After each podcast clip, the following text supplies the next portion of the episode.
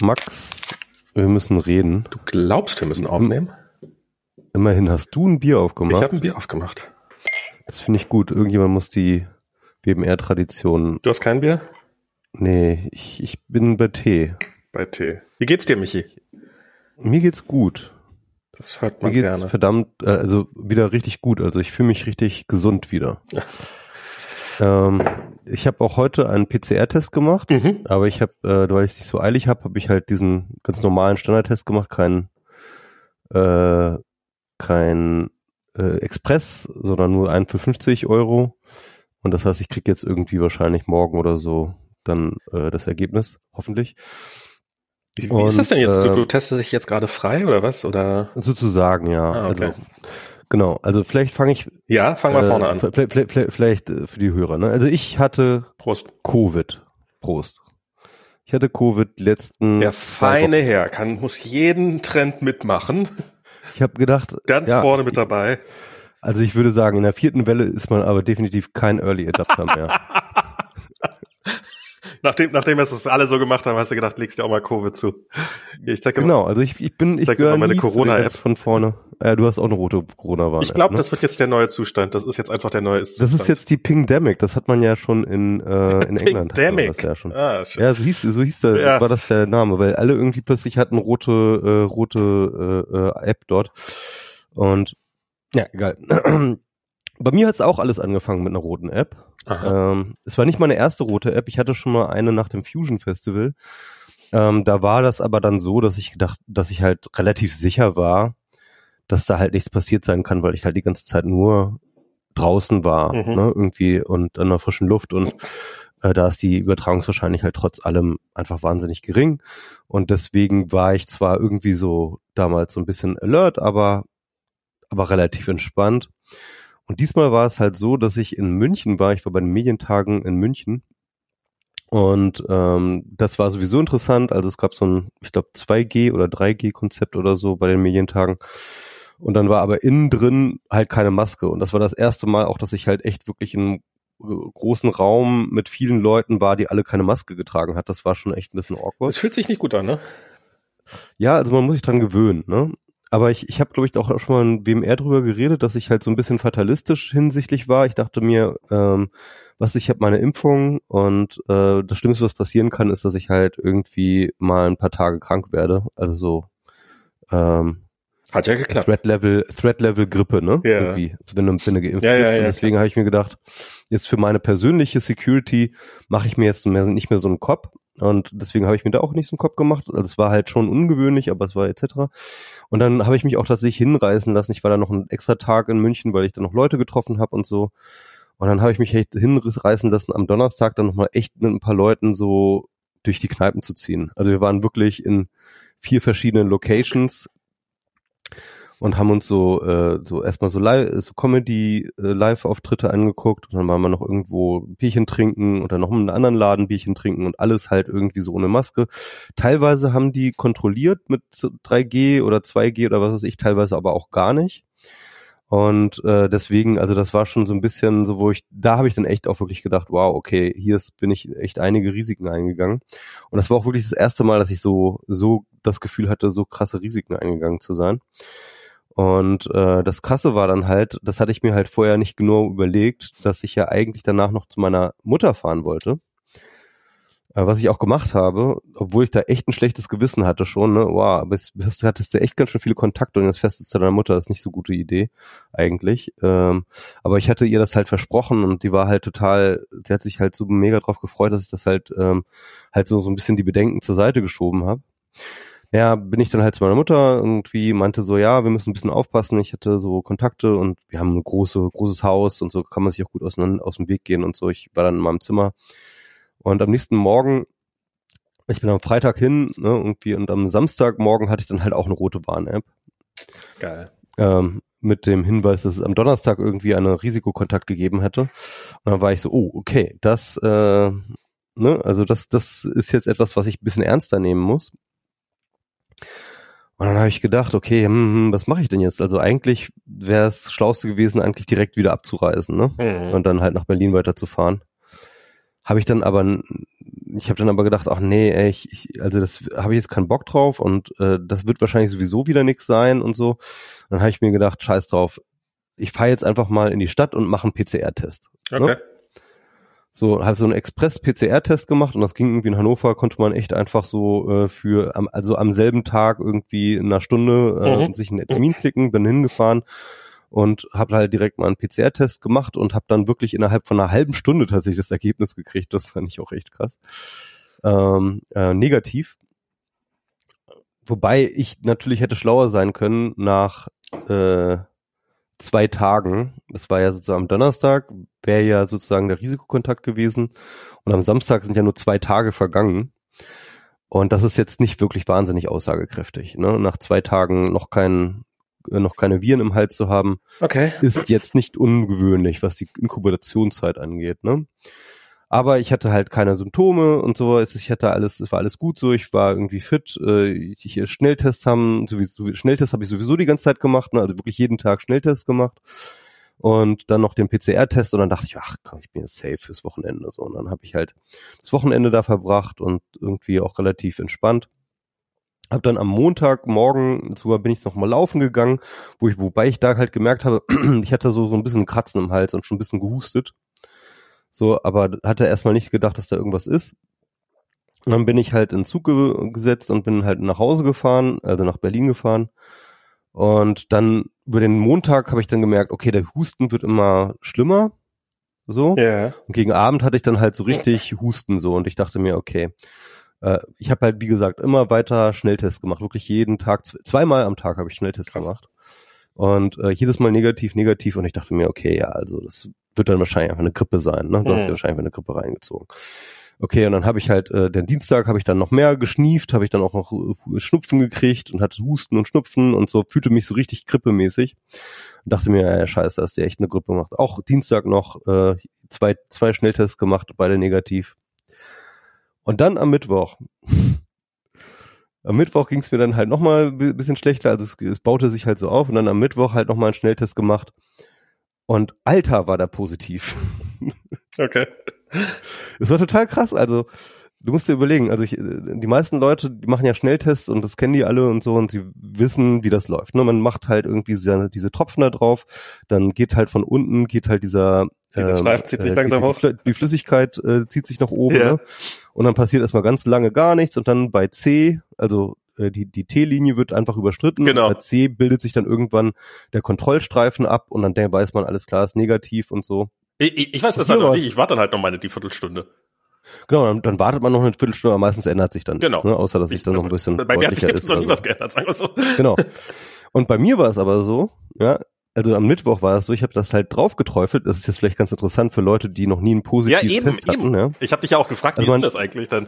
Man, man träufelt das da drauf und dann geht das hoch und bam, sofort auf der T-Linie hat sich sofort ein richtig harter, Krass. dunkler Streifen bei mir gebildet. Da habe ich aber schon andere Sachen auch von anderen Leuten gehört und auch von dir natürlich. Ja, das, das, das war jetzt bei mir so, ne? Genau. Also das muss man jetzt auch so ein bisschen, das war jetzt bei mir so. Also, äh, also es hat sich sofort, also sofort instantan hat sich ein super deutlicher, krass dunkler Streifen auf dem auf der T-Linie gebildet okay. und dann irgendwann halt oh, eben auch auf der C-Linie und tatsächlich war der Streifen auf der T-Linie noch viel krass deutlicher als der als der C-Linie-Streifen. So, okay. das war richtig krass, also war so bam voll in die Fresse und ich, wow, alles klar und gleich nochmal einen zweiten hinterher gemacht, weil ich dachte, okay, das muss man nächstes Mal prüfen, vielleicht war der Test einfach ja. kaputt oder sowas. Aber nee, äh, nochmal reproduziert und dann natürlich sofort meine Mutter angerufen, meine Schwester ah, angerufen, meine Schwester und ihr, ihr Mann war halt auch da, ne? Und ich so, scheiße, äh, ich habe anscheinend Corona äh, und zwar auch die ganze Zeit gehabt. Und äh, ja, und äh, das war natürlich echt Horrorsituation, ne? Oh irgendwie. Und äh, ja, also ich hatte jetzt keine Angst um mich so, weil ich dachte, okay, ich bin jetzt geimpft, ja, ja. Was, was soll schon passieren? Ich werde jetzt hier irgendwie krank und dann äh, habe ich es irgendwann hinter mir, hoffentlich. Hoffentlich kein noch Long-Covid und so. Aber das war halt echt so ein bisschen dieser, diese Angst, ne? Also klar, alle geimpft in meiner Familie. Äh, naja, man weiß es halt nicht, ne? ne? Toi, toi, toi. Und ähm, ich habe halt so gedacht, okay, die Chance ist 50-50, dass ich irgendjemand ange dass ich die angesteckt habe oder so, ne? Ähm, weil man muss ja schon sagen, also am Samstag war ich noch PCR negativ und PCR ist ja sehr, sehr empfindlich. Also wenn, wenn, du halt irgendwie ein wenige Viren nur im Hals hast, ja, dann schlägt PCR sofort an. Und, ähm, und wenn ich am Samstag noch PCR negativ war und dann eigentlich einen Sonntag eigentlich nur noch mit meinen, mit, mit der Familie verbracht habe, am Montagmorgen bin ich ja schon gefahren, ähm, dann ja, also dann äh, hätte es zu einer Übertragung kommen können, aber ich sag mal so, es war nicht sicher so. Also ich hätte es so 50-50 geschätzt.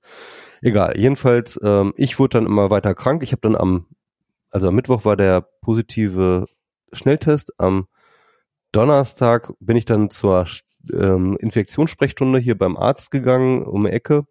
Kann man sich sozusagen draußen hinstellen, kriegt man einen PCR-Test. ähm, und äh, das war aber auch echt scheiße, weil das war, die waren darauf nicht vorbereitet. Die meinten, da waren halt, glaube ich, zehn Leute vor mir. Und die meinten, so da, da waren sie nicht darauf vorbereitet, dass so viele Leute kommen. Ne? Aber das war halt genau beim Aufbau der dritten, äh, der vierten Welle. Ach so. Die waren auch einfach überfordert. Ich musste halt eine Stunde lang draußen. Ach, zehn Leute vor dir, die einfach da draußen standen und warteten, bis sie ihren PCR-Test. Oh, genau, genau. Ich habe über eine Stunde habe ich draußen oh, gestanden. Oh, shit. Das hat echt gefroren, ne? Ja. Vor allem so krank. Geil, ne? geil. Ja, ja. Oh Mann. Und äh, ja, das war das war so unangenehm. Aber auf jeden Fall habe ich dann PCR-Test dann gekriegt und ähm, ja, äh, dann auch am nächsten Tag das Ergebnis äh, positiv. Äh, 20er CT, wenn das was sagt, das ist schon relativ hoher CT-Wert, ja. also beziehungsweise niedriger CT-Wert, was eine hohe Viruslast angeht. Also das ist die Zahl der, äh, der, der, der warte mal, wie war das, die Zahl der Generationen, die sie machen müssen? Also der Züchtungs... glaube ich. Die ne? Zahl der Verdopplungen, ja. bevor sie es detektieren ja. können. Und ähm, ja. genau, der andere Fall, von dem ich was gehört habe, der hatte, glaube ich, warte, meinte was von 26. Ja, also weniger als ich. Genau. Ja, ja, du bist natürlich weniger. der Beste, natürlich, ist doch gar keine Frage. Ja, ich bin, ich bin halt, Du hast the most. Ich bin einfach krass. The most ist das. Ich bin einfach so krass drauf und so. Ja, jedenfalls, ähm, also äh, das war halt äh, dann echt ein Schock. Also ein positive PCR-Test war dann kein Schock mehr. Ich glaube, wenn man halt wirklich ein und denselben ähm, Antigen-Test macht und der ist immer negativ und auf einmal, auf einmal ist er positiv, dann ist die Chance sehr gering, ja, dass das irgendwie ein falsch, falsch positiv ist. Halt ja, nicht. Also, also ich finde, ich verstehe, also ich verstehe schon, dass du da erstmal einen PCR-Test machst. Ja, genau. Aber einen PCR-Test muss man natürlich auch machen, damit man es auch amtlich hat und so, ne? Also äh, alles gut. Ähm, das war dann interessant, weil ähm, das Labor, wo, wo ich das her habe, das war auch so eine so eine Scheiße. Ich habe man hat so einen Zettel in die Hand gekriegt, ja, ja da war halt dann irgendwie so eine, das war, das war so ein fotokopierter Zettel, der war so schlecht fotokopiert, ich glaube bestimmt das dritte Mal oder so in der dritten Generation mhm. fotokopiert, dass die drauf gedruckte URL kaum mehr lesbar war, so dass das die I's sahen aus wie Ls, deswegen hat man erstmal falsch die Domain oh, eingegeben. Und musste man halt wirklich auch sogar eine lange Domain erstmal so ab. Natürlich, ja. ist auch selbstverständlich nimmt man einen Domainnamen, der irgendwie wie das Lab, wie, Ach, ja, ja, ja, genau. Also es ist also so ein Labor ist das ja. Und äh, da konnte man halt das PDF abrufen mit äh, dann einer Chargennummer oder so, die dann halt als Aufkleber mit draufgelegt wurde auf dieses Papier. Und äh, dann äh, da konnte ich dann ein PDF runterladen. Das PDF hatte natürlich keinen QR-Code für die äh, Corona-Warn-App oder sowas. Ja, also ich meine, äh, das kann man jetzt im zweiten Jahr Pandemie wirklich noch nicht erwarten. Nee, das kann man auch echt nicht erwarten. Das ist absolut, äh, das ist absolut zu Hightech, da so ein QR-Code noch mit drauf zu ballern. Ähm, und ähm, das, das, das Geile war dann halt, ich wollte dann natürlich trotzdem die Corona-Warn-App äh, nutzen, um Leute zu warnen. Klar. Allein, weil ich darum rausfinden wollte, wie das geht. Ne? und dann, ähm, und dann gibt's natürlich immer noch die Möglichkeit, dass man dann halt einfach bei dieser Hotline anruft. Da gibt's dann sozusagen diese Corona-Warn-App-Hotline. Ja. Und, ähm, und das ist dann echt interessant, weil die Security davon ist halt einfach ein Witz, ja. Also man kommt dann halt irgendwie, man, man kommt relativ schnell dran, ne? Irgendwie mhm. sind auch sehr freundlich und so. Aber im Endeffekt, ähm, die, die wollen von einem nichts wissen, ja. Äh, die, die, die können auch nichts überprüfen. Ja, die können, die haben ja keine Zugriff auf irgendwelche Daten oder sowas. Ja, so ist ja auch man sagt denen halt einfach, ja, man, man sagt denen halt irgendwie, ja, ich bin positiv und dann sagen sie, ja, also wirklich, sind sie, also sie sollten jetzt aber nicht lügen und so. Ja, so. Ich glaube, dann fragen sie noch irgendwie, wie das Labor heißt oder so, damit, damit man dann halt nicht irgendwie sich so rausreden kann, ja, keine Ahnung, irgendwie äh, das äh, Michael Jackson Labor oder sowas, ja. ähm, sondern dass man halt irgendwie legit, legit Labor nennt, damit man so ein bisschen so sag ich mal, die ganz groben ja, aber Schnitzer komm, daraus. Die, die hören doch nur drauf, ob man irgendwie, ob, ob das irgendwie nach einem legiten Labornamen klingt. Das ist doch. Ja, ich denke mal, die haben eine Liste, ne? Also so viele, unendlich viele Labors gibt's ja nicht, ne? ein paar tausend. Ich habe keine Ahnung. Ich weiß es nicht. Ich habe keine Ahnung. Also jedenfalls, ja, okay. äh, keine Ahnung. Ah. Das ist so, das ist so ein bisschen der Security-Prozess ja, okay. und dann kriegt man da halt einfach ähm, äh, eine Nummer, also die, dann muss man aufru äh, auflegen und dann wird, wird man nochmal unter der Nummer angerufen, unter der man angerufen hat. Und dann wird einem halt äh, äh so eine PIN genannt oder äh, so eine TAN, genau, so eine TAN. Und die kann man dann bei der Corona-Warn-App eingeben und dann, kann, dann werden alle gewarnt. Also da kann ent, also wenn ihr lustig seid, na bitte tut's nicht, tut's nicht, ne? Aber äh, man kann, jeder kann da anrufen und sagen, hey, ich bin positiv, gib mir eine TAN. So, äh, ist einfach, ist einfach äh. komplett hackbar. So, also, also alle Befürchtungen Was sind. für ein großartiges System. Ja, egal, egal, egal. Auf jeden Fall, ähm, ich habe auf jeden Fall einen legitimen Code eingegeben und habe dadurch tatsächlich auch alle Leute, äh, die mit denen ich irgendwie sogar am Donnerstag noch Kontakt hatte, haben dadurch auch eine rote Warn-App gekriegt. Und ähm, insofern kann ich berichten, das System hat funktioniert, außer bei meiner Schwester, die hatte mir die hatte mir ihren Telefon irgendwie in ihrem Zimmer äh, und deswegen hatten wir, glaube ich, keinen äh, äh, keinen offiziellen Austausch. Ach Gottchen, das ist natürlich auch das nächste. Ja, ja, das ist äh, so Leute, die dann ihr Telefon zu Hause lassen. Brav die Corona-App ja. installieren, aber immer ihr Telefon zu Hause lassen. Ja, beziehungsweise nicht zu, die sind, die ist ja zu Hause, sie hat es nur auf ihrem Zimmer ja, ja. gelassen. So, ne? Aber ich kenne das auch mit äh, ihr Telefon zu Hause, also Telefon ja, ja, genau. installieren, ja, Telefon ja. zu Hause lassen. Naja, egal, auf jeden Fall. Ähm, ähm, das heißt also, alle hatten eine rote Arm-App und konnten sich dann halt dadurch aber auch irgendwie testen lassen, ne, umsonst. Mhm. Und das wäre auch ganz gut. Und, ja, das wusste ich bis ähm, vor, also ich meine, ähm, äh, das wusste ich nicht, ob das, das, das, das geht. Ähm, ja, das ist auch schwierig. Also ich sag mal so. Diana ähm, hatte das nämlich auch, rein, dann Test selber bezahlt im Endeffekt. Ja, also das ist auch so, ähm, das wird einem gesagt, dass es eigentlich umsonst sein soll. Aber es ist schwer, ein Labor zu schwer ranzukommen. Ja, ne? Also ein Arzt zum Beispiel macht das oft nicht. Also die Ärzte machen das ganz oft nicht. Die Impfzentren äh, beziehungsweise die Testzentren sowieso nicht. Also die die kommerziellen, die schicken einen damit äh, wieder weg oder oder oder chargen einen halt ganz normal.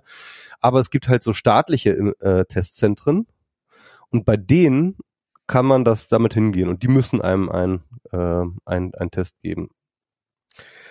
Aber muss man erstmal so ein staatliches Testzentrum finden und da auch wahrscheinlich auch noch einen Platz kriegen. Genau, und davon gibt's in Berlin, keine Ahnung, drei, vier Stück oder sowas, keine Ahnung. Und äh, da muss man dann halt auch extra weit fahren und so und irgendwie ein bisschen bescheuert. Und äh, also bei mir war es halt so, natürlich, als ich meinen Test gekriegt habe, ich nicht, bei mir war es offensichtlich. Also ich hatte eine rote Warn-App, war, hatte offensichtliche Symptome, hatte einen, einen positiven Schnelltest. Äh, also das war praktisch keine, also da, da, da hätte keiner mit mir drüber diskutiert, ne? Aber, aber, warte mal, du, du bist dann aber, also hast du es dann selbst bezahlt beim Arzt? Nee, nee, das, das war jetzt so. äh, bezahlt, genau. Genau. Aber heute, also heute, wo ich bei dem, äh, war ich beim kommerziellen Impfzentrum, äh, Testzentrum, ja. weil ich dachte, ähm, weil ich gehört habe, den zweiten Test bezahlt äh, bekommt man dann nicht. Und ähm, und deswegen scheiß drauf, äh, scheiß drauf. Aber ehrlich, ich. Oh. Ja, egal. Auf jeden Fall ähm, äh, soweit. Ne? Also ja. das heißt, ähm, wir sind jetzt sozusagen jetzt am Wochenende. Das Wochenende ist jetzt durch und ähm, meine Schwester hat noch am, ich glaube am Samstag sogar noch einen PCR-Test gemacht und war dann zum Montag hin schon befreit. Irgendwie äh, Alf hatte auch einen gemacht und äh, war dann auch befreit. Und meine Mutter hat am Dienstag, äh, die hatte aber auch keine, also keiner hatte Symptome, keiner hatte einen Schnelltest positiv und äh, und und und meine Mutter hat dann äh, am Dienstag auch noch mal einen Test gemacht, einen PCR-Test und der war auch negativ. Also ist alles gut gegangen, ja. kann ich nur sagen, so puh. Und da habe ich auch noch mal gedacht, ähm, wäre auch nur einer von uns nicht geimpft gewesen, ja, dann wäre das nicht so ausgegangen. Mhm.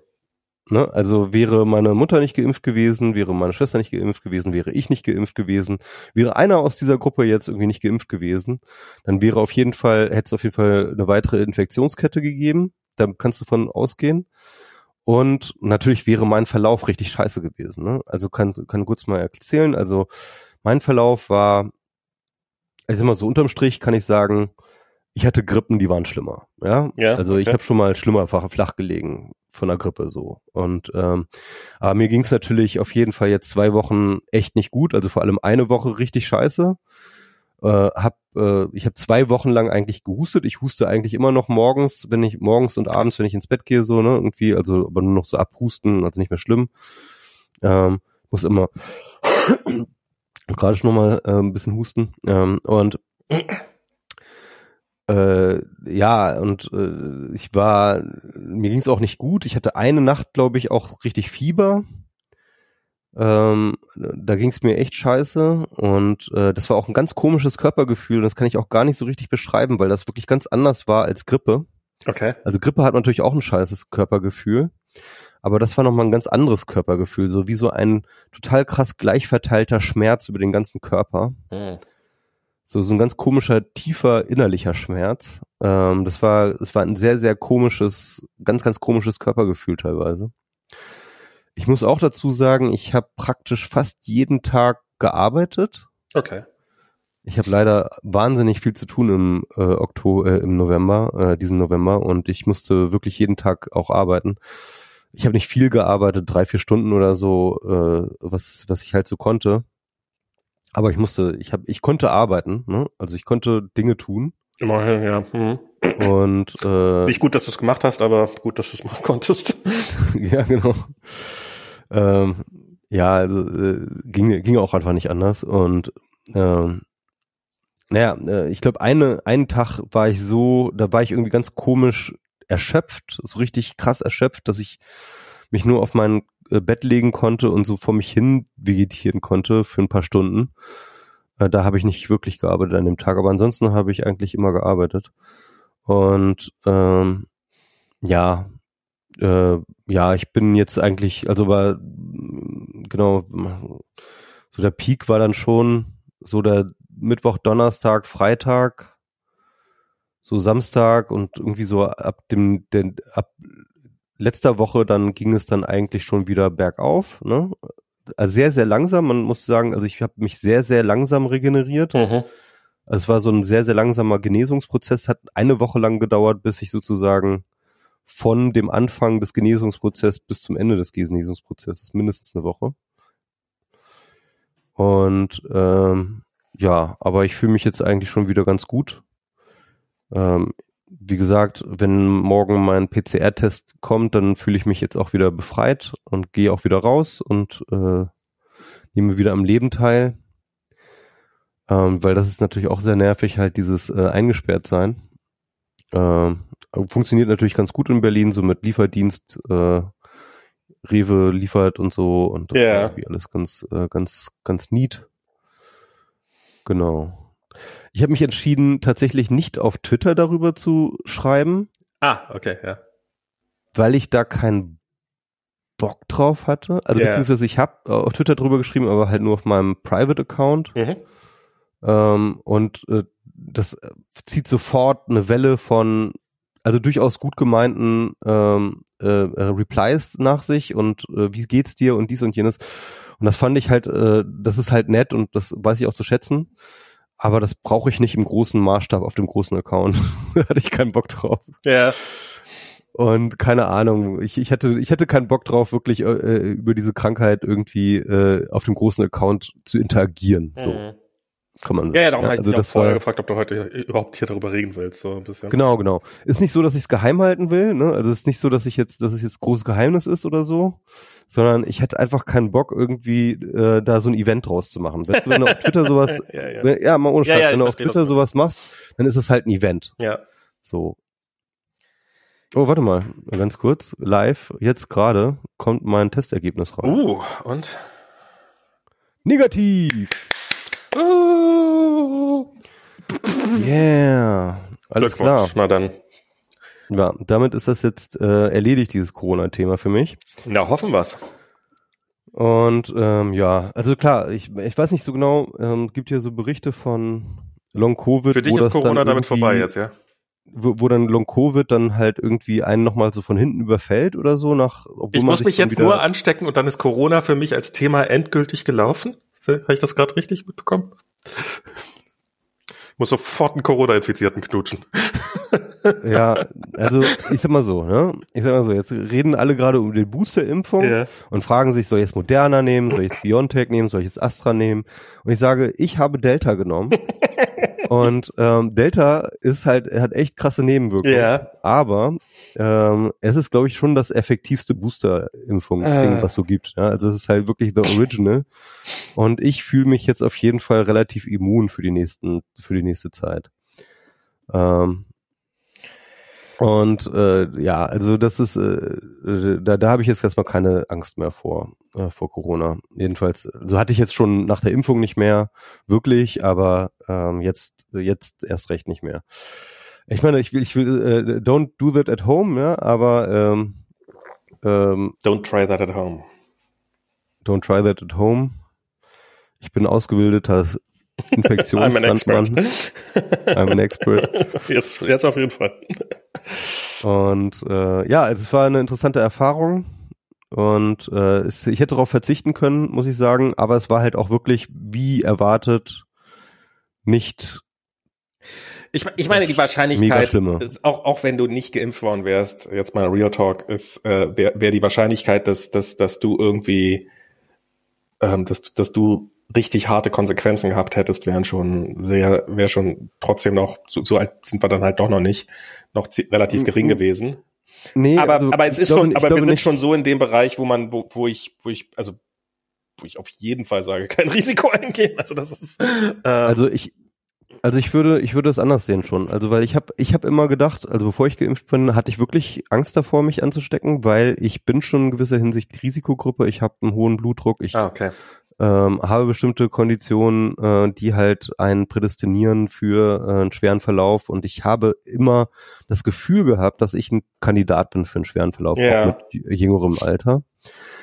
Ähm, vergleichsweise jüngere, ich bin ja auch schon 44 ähm, oder 43, komm, weiß gar nicht mehr. Du bist älter als ich, 44 bist du. Ich bin 44, ne? Ja. Michi, du bist 44. ja, jedenfalls ähm, äh, also ich hatte immer das Gefühl, ich bin prädestiniert für einen schweren Verlauf und ich fühl, fühle mich jetzt durch äh, die äh, den Krankheitsverlauf auch ein bisschen bestätigt. Ja. Weil wenn das sozusagen der Verlauf war nach der ähm, Nachdem es dir schon Impfung, besser geht, dann willst du gar nicht wissen, wie schlimm es sonst gewesen wäre. Genau, also ja. ich glaube, ähm, ich, ich, ich kann mir gut vorstellen, dass ich mindestens hospitalisiert worden wäre. Ja. Ohne, ohne, Impfung mit Delta. Und man muss auch bedenken, Delta ist echt eine Bitch. Also ich glaube, das ist nochmal auch echt fieser als äh, die bisherigen Varianten. Also ich bin der Meinung, ähm, das hätte mich echt übel erwischt. Also jetzt nochmal an die, an alle fünf Hörer, falls ihr die wieder erwartet, also ich glaube ehrlich gesagt nicht, dass wir un ungeimpfte Hörer, Hörerinnen, HörerInnen haben. Ähm, nee, die müssten sich echt verlaufen haben, auf jeden Fall. Aber man weiß es nicht. Ähm, aber vielleicht, man, man weiß ja, man weiß ja nie. Ich meine, es gibt, gibt, gibt solche und solche Leute. Aber falls ihr irgendwie noch äh, am Zögern seid, dann, dann zögert nicht länger, sondern gebt euch, macht, macht den, macht den Ärmel hoch. Und ähm, bist du noch da? Lasst euch impfen, ja. Lasst euch impfen, genau. Ja, und alle anderen ähm, seht zu, dass ihr Booster-Shots kriegt, oh, sonst Gott. kriegt ihr den Booster-Shot so wie ich, denn ich glaube tatsächlich, ähm, die Durchbruchsimpfungen, ähm, das ist halt echt ein Problem. Das RKI erhebt nicht wirklich Zahlen darüber. Ne? Es gibt es gibt wirklich wenig Zahlen für über und, und schlechte Zahlen über Durchbruchsimpfungen. Habe jetzt gerade einen guten Thread gelesen, ähm, habe ich auch gerade äh, retweetet über äh, Durchbruchsinfektion, wo er halt versucht aus verschiedenen Quellen da ähm, doch irgendwie so ein, sich ein Bild zu machen, was da so abgeht. Natürlich, es gibt keine Daten über, ähm, sag ich mal, symptomlose Durchbruchsinfektionen, von denen es durchaus wahrscheinlich viele gibt. Ähm, es gibt nur symptomatische, aber da wahrscheinlich auch nicht alle. Ähm, ne, man muss ja schon irgendwie auch sich dann nochmal extra testen lassen, PCR, damit man das bestätigen lässt. Ich habe das gemacht, das haben nicht viele gemacht. Aber zum Beispiel, ich glaube nicht, dass ich zum Beispiel in diese Statistik eingehen werde, weil, obwohl sie haben mich gefragt, ob ich geimpft bin, insofern, ja, keine Ahnung. Ähm, keine Ahnung, wie gut das dann erhoben wird und so. Aber die Zahlen auf jeden Fall dazu sind nach wie vor schlecht. Ich glaube, aber man muss damit rechnen, ähm, wenn man keinen Booster bekommt, dann kriegt man, dann kriegt man einen Durchbruch irgendwann früher oder später. Ähm. Und, ja, wenn man, äh, wenn, wenn man eine Boosterimpfung kriegt, das ist ja, das hört man ja immer wieder, also meine Mutter hatte auch, die hat probiert, eine Boosterimpfung zu kriegen. Die hat nämlich eine, ähm, äh, sich testen lassen, ob, ob sie genügend Antikörper hat, auf eigene Kosten. Und das Ergebnis war nein, du brauchst noch mal eine Impfung. Und dann kriegt man eine Impfung. Und ja. Man das braucht halt einen Arzt, der entgegen der STIKO-Empfehlung halt vorher. Sie ist ne? echt von Pontius Pilatius gelaufen. Das ist unfassbar. Ja, gewesen. das Problem ist halt, ähm, ne, diese STIKO, äh, diese STIKO-Empfehlung, das hört sich mal so schön an, Empfehlung, aber der Punkt ist, dass ähm, sobald ein Arzt entgegen der STIKO-Empfehlung handelt, macht er sich regresspflichtig, ja. wenn irgendwas schief geht mit der Impfung. Ne? Also wenn da irgendwas passiert und so und er hat sich nicht an die STIKO-Empfehlung gehalten, dann steht da auf jeden Fall rechtlich gesehen, äh, ist dann erst nicht gecovert, ja. Und äh, als Arzt äh, willst du halt dann erst covern und deswegen äh, hältst du dich äh, hältst du dich an die STIKO-Empfehlung. Und aber also ja, das finde ich echt hart, weil also so eben heute irgendwie auf Twitter irgendwie gelesen von jemanden, Eltern über 80, Impfung mit AstraZeneca fünfeinhalb Monate her, ähm, keine Impfung bekommen. Weil ja. sind ja noch keine sechs Monate vorbei. Das ist vorbei. irgendwie total bescheuert, weil im Endeffekt müsste man jetzt pragmatisch sein, weil jetzt ist die Welle, jetzt ist die große ja, Gefahr, total. sich anzustecken. Und ähm, und es ist doch jetzt scheißegal, ob das jetzt irgendwie vier Monate oder sechs Monate sind dazwischen. Ähm, das macht wirklich keinen großen Unterschied, aber es macht einen großen Unterschied, ob du halt äh, geboostert äh, ins Virus reinläufst oder ungeboostert. Ja, das macht einen großen Unterschied. Das war und, das erste Mal, äh, dass ich, und wahrscheinlich auch das letzte Mal, dass ich einen Link, äh, einen Tweet von Jan Fleischhauer geliked habe der war, wer hat eigentlich mehr Schaden angerichtet, die Querdenker oder, oder die Stiko? Ähm, ja, das ist aber auch ein bisschen unfair, der Stiko. Ist auch ein bisschen, die, ja. Die, die, ähm, äh, die hat halt eine ganz klar definierte Aufgabe und hält sich einfach sklavisch an diese Aufgabe. Mhm. Und ähm, und äh, deren Aufgabe ist nicht die Pandemie zu bekämpfen. Ja, das ist halt einfach nicht deren, das, das ist einfach nicht deren Aufgabe. Und deren Aufgabe ist zu sagen, ähm, welche gesicherten Empfehlungen auf individueller Risikobasis können wir geben? Ja. ja. Und äh, das ist ihre sehr, sehr eng gefasste Definition und daran halten sie sich. Mhm.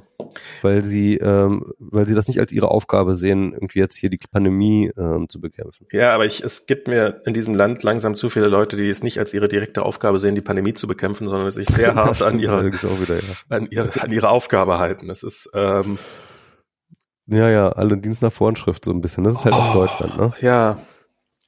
Das ist halt auch Deutschland. Also es ist. Ich weiß auch nicht. Wir waren, ja, also kommen wir von zu, zu meiner von meiner pandemischen Lage auf die allgemeine pandemische Lage. Die ist nicht ganz so rosig wie deine. Ja, ich sag mal so, da, äh, da baut sich die Krankheit erst noch auf gerade, ja. Aber im Endeffekt kommt es genauso wie, ähm, wie wir immer gesagt haben. Ich glaube, wir haben das in einem WMR schon vor ein paar Wochen gesagt. Äh, da hatte ich, da hatten wir schon gesagt irgendwie, ähm, dass sich nochmal 100.000 anstecken werden. Jetzt hat Kudrosten auch gesagt. Nicht 100.000 anstecken, sondern 100.000 sterben. Ja, 100.000 sterben, meine ich ja genau. 100.000 anstecken, die haben wir ja fast am Tag jetzt. Das ist ja das. ja, meine ich, ich, sorry, ja, sorry, ich, ja, ja. ich meinte, ich meinte, es, es werden noch mal, es werden noch mal 100.000 sterben. Ja. Ähm, also die Todeszahlen werden sich noch mal verdoppeln jetzt in diesem Winter. Ich, und ich, ähm, das kommt jetzt einem viel realistischer vor jetzt, ne? Also weil. Also erstens, ja. so, also du bist nur einer von einigen Fällen, die wir so kennen. So die Einschläge kommen definitiv näher. Wir kennen einige Leute inzwischen, die dies hatten. Ähm, Auch Durchbruch. Ja, äh, ich, ich, ich kenne insgesamt, glaube ich, also ich kenne sicher zwei Leute, die nicht geimpft sind. So von ansonsten sind, also ich, ich weiß bei den meisten, na doch bei den, also so alles im Verwandtenkreis und also so, ähm, ich habe einer der Familie oder wahrscheinlich zwei, ähm, bei einem weiß ich es auf jeden Fall und halt ein, eine Person im weiteren Freundeskreis. Aber darüber hinaus weiß ich halt, entweder weiß ich, dass die Leute geimpft sind oder ich weiß es schlicht und ergreifend nicht. Und, ähm, und ich kenne jetzt dich und noch zwei weitere Leute, die quasi zeitgleich mit dir ähm, flach lagen. Und ähm, es war auch so, ja, ja, will, will, will da jetzt nichts erzählen, weil es ist nicht, ist nicht mein Job, das zu erzählen, aber das ist irgendwie fühlt sich, irgendwie, irgendwie ist so dieses Jahr ich, ich habe das Gefühl, es hat, also ist auch in mir so, so ein großes, letztes Jahr war da irgendwie noch so ein Kampfwille da. So, so, so, wie kann es denn sein, dass wir, dass wir so reagieren, wie wir reagieren? Und inzwischen bin ich ja ganz glücklich, dass überhaupt noch was passiert. Also das, ja, das ja. ist, ähm, meine Erwartungen sind auch praktisch null. Also es ist halt so, ich bin auch relativ, also letztes Jahr habe ich jedes Mal Wutanfälle gekriegt. Ja, ja aber das ist einfach nur so. Aber, aber. Okay, fuck it. Aber, aber ganz ehrlich, ich denke auch die Lage ist auch was, ist jetzt auch eine andere. Man muss schon sagen,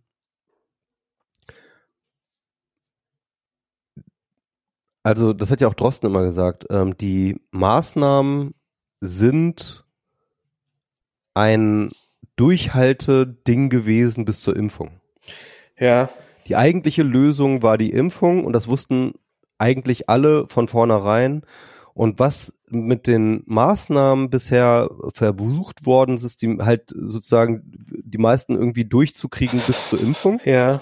Jetzt haben wir die Impfung und ähm, jetzt haben die Maßnahmen tatsächlich eine andere Wirkung. Also ich glaube, das letzte Mal konnte man sagen, okay, die Pandemie so gut wie gut eindämmen macht Sinn, ja, wenn du halt auf die Impfung wartest. Aber jetzt, ich, ich glaube, es werden Maßnahmen kommen. Ne? Ich glaube, die Regierung hat sich wieder komplett äh, äh, verkalkuliert, indem sie jetzt sich äh, selber die, äh, die, die, die Gesetzgebung für, für Kontaktbeschränkungen äh, entzogen hat, ja. Ich glaube, wir brauchen die Kontaktbeschränkungen, die werden kommen, aber die werden halt, halt dieses Mal wirklich, wirklich nur zur, zum Schutz des Gesundheitssystems kommen. Hm. Ansonsten wird man sagen, lass das Virus laufen. Ne? Solange das Gesundheitssystem nicht überlastet ist, lass das Virus laufen. Also jetzt halt wirklich flatten the curve, im Sinne von nicht das Gesundheitssystem überlasten, aber ansonsten äh, durchinfizieren. Ich glaube, das ist so äh, die Strategie und die ist auch in gewisser Hinsicht, also das werden mir natürlich wieder alle Eltern ins Gesicht springen, weil die Kinder nicht geimpft sind, aber in gewisser Hinsicht ist das eine legitime Strategie, weil man sagt, okay, ähm, ähm, äh, wer sich impfen wollte, konnte sich jetzt impfen und die anderen werden jetzt eine natürliche Immunität bekommen oder eben sterben. So. Also ich, ich, ich sehe das insofern ein bisschen anders, nicht weil ich Vater bin, also aus der Perspektive sicherlich auch. Ähm, also ich finde zum Beispiel diese, ähm, also ich mache ich mach mir keine, ich mache mir keinerlei Sorgen um Kolja. Das muss ich einfach vorneweg sagen. Ich, ich kenne die Statistiken dazu ein bisschen und so und das ist einfach die, die wahrscheinlich, also ich meine, ja, dann müsste ich mir wahrscheinlich mehr Sorgen um Autounfälle machen und so und Dinge, um die ich um mit die Grippe, glaube ich. Um, also die Grippe ist ja selbst selbst selbst, selbst ne? die Grippe ist deutlich tödlicher, oder es ist nicht vielleicht deutlich, aber tödlicher für, für Kinder als, äh, als Corona und so. Und das ist, da mache ich mir relativ wenig Sorgen. Worum ich mir Sorgen mache, ist, dass Kolja einmal die Woche von seinen Großeltern vom Kinder, äh, von der Schule abgeholt wird und die was mit ihm machen und er ist den ganzen Tag in der Schule und da testen sie jetzt zwar dreimal die Woche und so, das machen sie auch gut, glaube ich. Ich glaube, die sind da auch in der Schule relativ gut hinterher. Das heißt natürlich nicht, also natürlich sind jetzt, die, also sind bisher noch weniger, als ich gedacht hätte, aber es sind schon ein paar Fälle sind schon aufgetreten. Und und der Winter hat noch nicht mal angefangen so richtig und das werden noch einige mehr werden und und die Wahrscheinlichkeit, dass dass er es irgendwann mal wegschleift und selber nicht mal merkt, dass er krank ist und dann vielleicht seine Großeltern ansteckt, die ist halt ja, die ist halt da. Und gerade äh, wenn die keinen Arzt finden, der ihnen rechtzeitig eine Boosterimpfung macht. Und ähm, das, das ist das eine, was ich für, für so, mhm. wo ich, wo ich für mich persönlich die, für, für, für quasi meine, meine I do care about Bubble mir am meisten Sorgen mache.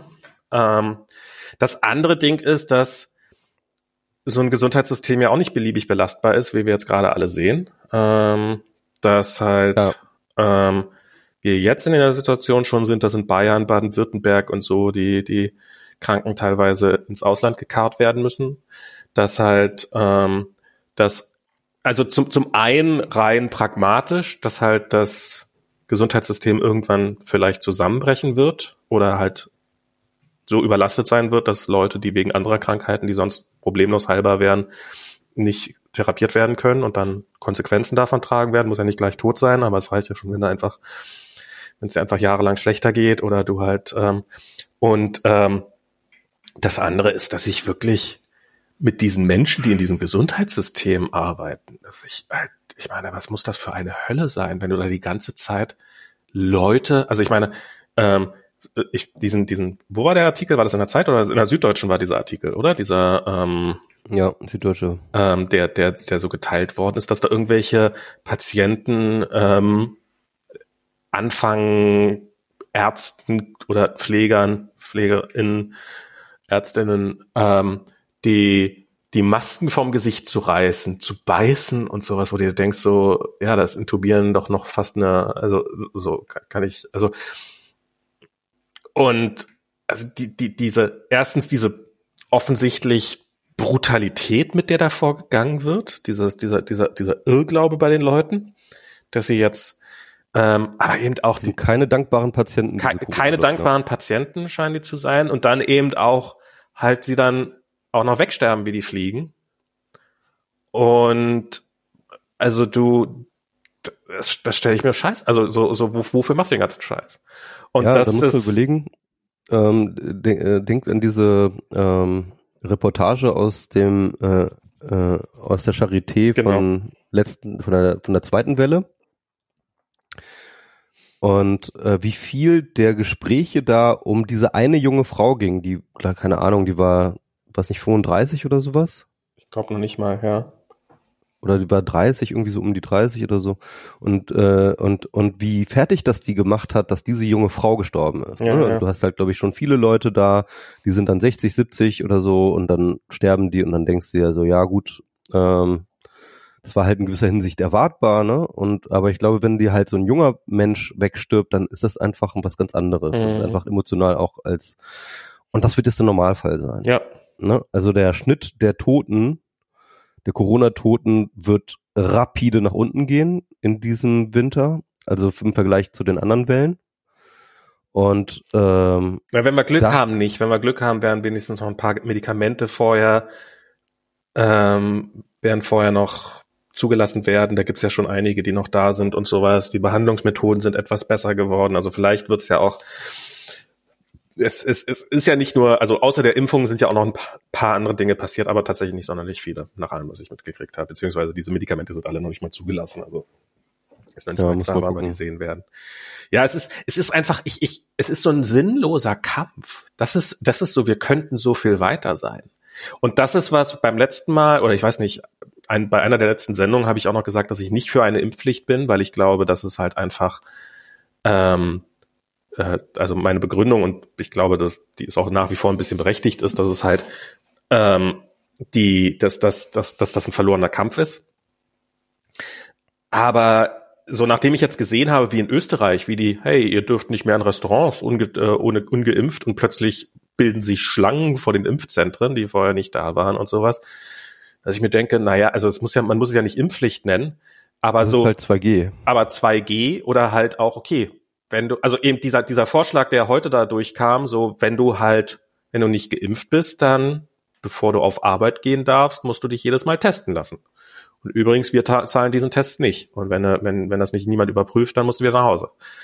Und dann kannst du ja mhm. sehen, woher. Und das ist, das, das ist, das ist nicht, also ich meine, wir, das, das halte ich insofern für fast, also ich, alternativlos ist so ein, so ein scheiß überdehnter Ausdruck, aber wir, wir sind in der Situation, dass wir gerade irgendwie das im Wesentlichen 30 Prozent der Bevölkerung das Gesundheitssystem drohen, zu 100 Prozent lahmzulegen. Und, oder zumindest zu 95 Prozent. Ähm, oder so, also sowas in dem, nee, sind, sind tatsächlich weniger, sind, sind, sind mehr, ähm, sind mehr Geimpfte ja. wie, aber, aber eben, wenn, wenn wir, wenn wir diese, diese ungeimpften Zahlen, sagen wir, halbieren könnten, stünde das Gesundheitssystem jetzt dramatisch besser da. Und ähm, das wäre es wäre immer noch eine Scheißzeit. Das wäre immer noch nicht gut, das wäre immer noch alles scheiße, aber es wäre es wäre nicht so dramatisch, wie es jetzt ist.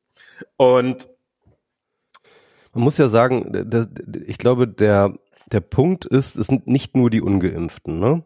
sondern es sind auch die Impfdurchbrüche. Ja, die sind's auch. Glaube, die Impfdurchbrüche die sind, die treiben auch die Pandemie. Das, die sind einfach real aber und die, die, treiben auch die Pandemie. Aber die Leute, die, die in den Krankenhäusern liegen, die in, auf den Intensivstationen liegen, das sind so, das sind auch Geimpfte. Das sind fast ausschließlich, ja. Aber es sind sind zum, zu, allerwenigstens zu einem extrem überproportionalen Teil, wenn nicht fast ausschließlich, sind es Ungeimpfte.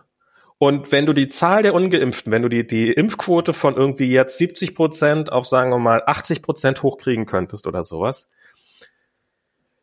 Jetzt wäre es vielleicht schon zu spät, weil ähm, jetzt, äh, jetzt bis dahin sind die eh nicht mehr durchgeimpft, bis es, äh, bis der Frühling da ist, so richtig. Aber ähm, wobei, wobei selbst dann, selbst mit einer Impfung stehst du besser da. Selbst mit so, also ja, ja, klar. Ähm, also es ist alle, jetzt, alle impfen, alle impfen, alle, alle impfen, alle impfen, alle impfen. Und ich finde, jetzt kann man auch langsam anfangen, so ein bisschen da mal Druck auszuüben und auch nur im Sinne von, okay, dann hast du, dann hast du eben bestimmte Nachteile in deinem Leben. Und diese ganze, Sie haben Sie jetzt, Sie haben ja jetzt wohl in einem Koalitionsgesprächen äh, sich für eine Impfpflicht für bestimmte Berufsgruppen. Ja, und da hat die FDP dann sofort gesagt, nee, nee, nee, nee, das so ist das noch nicht, äh, so, so, so, so. Plötz, plötzlich, ah, okay. plötzlich macht sich das einzige Mal, glaube ich, dass sich die FDP für Pfleger, PflegerInnen und, und ErzieherInnen stark machen wird.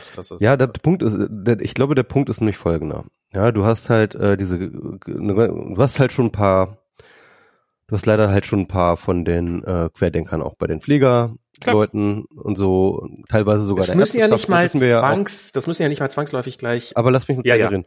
Ähm, und ähm, der Punkt ist aber auch, dass diese Pfleger, der Pflegerberuf ist nicht wahnsinnig attraktiv. Ja, die Leute gehen schon lange auf dem Zahnfleisch und wir ja. haben schon jetzt eine Pflegekrise, dass die Leute halt abspringen. Ja und äh, und und vor allem auch nach Corona äh, sind die halt äh, zu zu äh, Tausenden abgesprungen und wir haben einfach einen Pflegenotstand. Ohne Frage. Und äh, und und und die FDP hat nicht ganz unrecht, dass sie sagt, okay, wir können uns das nicht erlauben, dass jetzt noch mehr Leute gehen. Der Punkt ist nur, ja, der Punkt ist nur, natürlich würden mehr Pfleger Pflegekräfte kommen, wenn die anständig fucking bezahlt werden mhm. würden und wenn man denen ähm, halt ein Arbeitsbedingungen geben würde, die halt irgendwie auch nur irgendwie erträglich wären, ja, dann würden sofort viel mehr Pfleger da sein. Ja, das heißt mit anderen Worten, was man eigentlich machen müsste, ist mit dieser Impfpflicht halt gleichzeitig auch die ganzen Konditionen der Pflege dramatisch verbessern. Ja? Aber das ist natürlich nicht kannst nicht einfach die über Nacht genau. Und das ist, glaube ich, was mit der FDP nicht zu machen ist. Nicht, dass sie sich für die Pflege äh, einsetzen, sondern sie sind nicht bereit, glaube ich, äh, äh die die Konditionen für die Pflege besser zu verbessern. Ja, ich ich finde jetzt auch, ich finde das Argument, ja, wir können wir können es uns nicht leisten, äh, die Pfleger unglücklicher zu machen und darum müssen wir die Pandemie weiter leben lassen, die die Pfleger unglücklich macht. Ich, ich, das klingt mir so ein bisschen so, wir haben nach, wir haben keine Zeit, die Axt zu schleifen. Äh, wir müssen, ja, wir müssen Bäume nee, fällen. Es, es geht dann wirklich so, wirklich die, die, die direkten Konsequenzen könnten sein, dass keine Ahnung, ja, lass mich drüben zehn Prozent der Pflegekräfte auf einmal äh, sich verabschieden. Nein, ja? das wird nicht passieren. Nee, das wird auch nicht passieren. Aber ich meine, ich sag mal so in den USA gibt's ja definitiv, äh, gibt's ja so ähm, äh, ähm, Vaccination Mandates ja. ähm, und es gibt dann auch auf jeden Fall schon auf jeden Fall signifikante Nummer äh, äh, ja, Leute, die fast messbar. dann auch hinschmeißen. Hm? Fast messbar. Das, das, das, sind lächerlich wenige. Das sind wirklich nicht viele. Das sind, das sind das wenige, sind, aber es gibt sie. Es, es, ja, ja, klar gibt's die. Natürlich gibt's die. Die wird's, die wird's, ja. die wird's, die wird's geben. Aber das sind, das sind in den USA sind das halt ich habe jetzt leider die Zahlen vergessen, aber das waren halt so in New York haben sie es eingeführt und dann haben irgendwie sind 100 Polizisten sind äh, sind losgegangen und haben gekündigt und haben ihre Boots abgegeben. Und das war alles sehr und haben haben danach äh, Obdachlosen Suppe äh, zubereitet und so. Und das war alles ganz ganz ganz furchtbar dramatisch und inszeniert und weiß Teufel was. Ja, und 10.000 Leute haben sich 10.000 Polizisten haben sich halt impfen lassen oder sowas in dem Dreh. Also ich weiß nicht mehr die genauen Zahlen, aber es war, waren, es waren, es ist der Anteil derer, die nachher dann, also die, die, die werden krasse Bilder produzieren und die werden sehr emotional sein und die werden das in Szene setzen können. Aber im Endeffekt sind es, sind es tatsächlich, werden es sehr, sehr wenige sein. Ähm, und, und ich, also ich halte das für, ja, also ich denke, ich denke auch, man sollte es machen. Ich bin, ähm, ich bin auf jeden Fall für diese berufsbezogene Impfpflicht, bin ich auf jeden Fall, weil es ist einfach, sorry, aber wenn du irgendwie im Altenheim bist, ja, dann, dann hast du ein fucking Menschenrecht darauf, dass, dass der Pfleger, der dich äh, der dich da äh, dingst, dass der nicht eine äh, nicht ein Todesrisiko ist für dich, ja. ja? Also naja, das wird, ist halt das bis zu einem gewissen Grad wird also dass wir wenigstens alles Menschliche tun, alles Mögliche tun, damit das nicht ist. So, also die, um die um die Chance zu reduzieren. Natürlich kann er immer ein Todesrisiko sein, weil der kann immer irgendwelche Krankheiten einschleppen. Ja, aber ja. sich halt nicht impfen zu lassen, ist halt ja ähm, Eine absolut vermeidbare und definitiv äh, glaubhafter Threat, den man. Äh, dann kannst du auch argumentieren, dass er dir ins Gesicht rauchen darf. Ähm, also das ist äh, also ja, ich, ich finde auch sowas wie diese, dieses halt, ähm, also ich, ich finde krass diesen Lockdown, den sie, diesen, diesen Lockdown der Ungeimpften, den sie gerade in Österreich machen. Ähm, Allerdings die Zahlen, die sprechen ja auch deutlich, eine ne krass deutliche Sprache. Ähm, die Inzidenz unter, unter, unter, das, hast, hast du die Zahlen gesehen? Die, die würden mich mal interessieren. Also es gibt ja jetzt, Welche? für Sachsen hat man jetzt die Zahlen sozusagen, die Inzidenz ist irgendwie so bei 6, 500, 600 gerade in, in Sachsen. Die Inzidenz unter Geimpften, kennst du die Zahlen? Nee. Tipp mal. Äh, 20? 79. 79, ja, immerhin. Fast 100, ne? Fast 100. Die Inzidenz unter Ungeimpften? 1400. Ja. Und, oder 1300. So, also halt Schon. Faktor 20. Und, und ich frage mich, ob, ob vielleicht so, man sieht ja immer so Sachsen und Bayern und so sind die, sind die Zahlen. Und es gibt ja definitiv die Korrelation zwischen Ungeimpften und Geimpften. Und also, äh, also Bundesländer, in denen mehr Leute geimpft sind, haben deutlich bessere Zahlen. So Bremen mhm. ganz weit vorne. So ist jetzt nicht nur, ist jetzt natürlich auch so dieser Nord-Süd-Schwang. Also ich will das jetzt überhaupt nicht sagen, dass das, dass das irgendwie ausschließlich darauf zurückzuführen ist, aber es macht schon sehr stark den Eindruck, als ob es zumindest eine, eine, eine Korrelation Zusammenhang, gibt, Zusammenhang ja. geben würde. Und mich würde mal interessieren, ob vielleicht einfach die Zahlen, so die, die, die, die, die wie weit denn das, der Abstand ist zwischen sozusagen, gibt es einfach, gibt es, ist es vielleicht in allen Bundesländern so, dass die Inzidenz unter Geimpften um die 80 ist oder vielleicht so in dem Dreh und in allen Bundesländern so, dass die Inzidenz unter Ungeimpften bei 1400 liegt, aber dass es halt in Sachsen einfach ganz besonders viele Ungeimpfte gibt und dadurch ist die Gesamtinzidenz so hoch. Und also auch da glaube ich, natürlich wird das nicht so glasklar sein, ähm, aber ich kann mir vorstellen, dass jetzt also ich meine, wenn sie in Sachsen, in fucking Sachsen, die Inzidenz unter Geimpften bei 80 ist, bei unter 100, ähm, dann, dann ist sie, dann ist sie hier bei 50 in Berlin, 40, keine Ahnung. Ähm, und das ist, es ist schon, das ist schon krass, wie wir uns da gerade vor, vor uns hertreiben lassen von dieser kleinen, lauten Gruppe, die es schafft, hinreichend viele Leute zu verunsichern. Mhm. Und und ich finde, ich finde, da ist in der politischen Kommunikation tatsächlich einiges falsch gemacht worden. Ich finde das, ich finde das sehr lustig, weil ich finde eigentlich so diese ganzen, weil es gibt ja irgendwelche Artikel, die sagen, so, na, nachdem sie so viel Druck aufgebaut haben, mich zu impfen, jetzt lasse ich, deswegen lasse ich mich, eigentlich wollte ich mich ja impfen lassen, aber jetzt lasse ich mich nicht mehr impfen oder habe ich mich nicht impfen lassen, weil da zu viel Druck kam. Aber ich habe da niemals irgendwelchen Druck gespürt. Also ich hatte halt, wir hier auf jeden Fall hatten, ich habe eher das, das Gefühl gehabt, dass es nicht schnell genug geht. Und ich habe jetzt nie das Gefühl gehabt, dass irgendwie sonderlich viel Druck auf irgendwelche Ungeimpften ausgeübt wird. Ich finde, das wird jetzt mal langsam Zeit, dass dieser Druck langsam mal aufgebaut wird und es sollte jetzt vielleicht mal langsam mehr werden. Ähm, ich glaube schon, dass du, wenn du dich nicht ähm, hast impfen also natürlich hast du keinen Druck gespürt, weil du halt auch nie drüber nachgedacht hast, dich nicht impfen zu lassen. Ne? Also das heißt also mit anderen Worten, du warst einer der ersten, oder du warst ja, halt sofort da, da also, als es als ja. möglich war. Das heißt, es gab gar keine Gelegenheit, dass irgendjemand auf dich Druck ausdrücken konnte.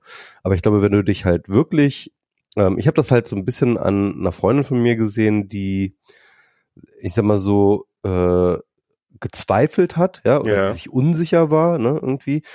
Und, ähm, und die hat irgendwann tatsächlich sehr, ähm, sehr defensive und sehr, sehr, ähm, wie soll ich sagen, sehr ähm, renitent reagiert irgendwann auf die Frage. Also ich kann verstehen, dass man da trotzig wird irgendwann mal. Genau, genau, also so, so trotzig. Ich, ne? Es ist halt halt so, man, nicht so ein trotzig, sondern auch man, man hat das Gefühl, okay, die Gesellschaft versucht mich jetzt hier irgendwo hinzudrängen, wo ich mir nicht so sicher bin. Und das ist einfach kein gutes Gefühl, ne, glaube ich. Einfach wenn, also, also das ist, glaube ich, schon so diese. Also wenn du, ist mal so, es gibt einfach Leute, die, ähm, die haben ein wahnsinnig Zutrauen auf ihr K Gefühl, mhm. ja. So.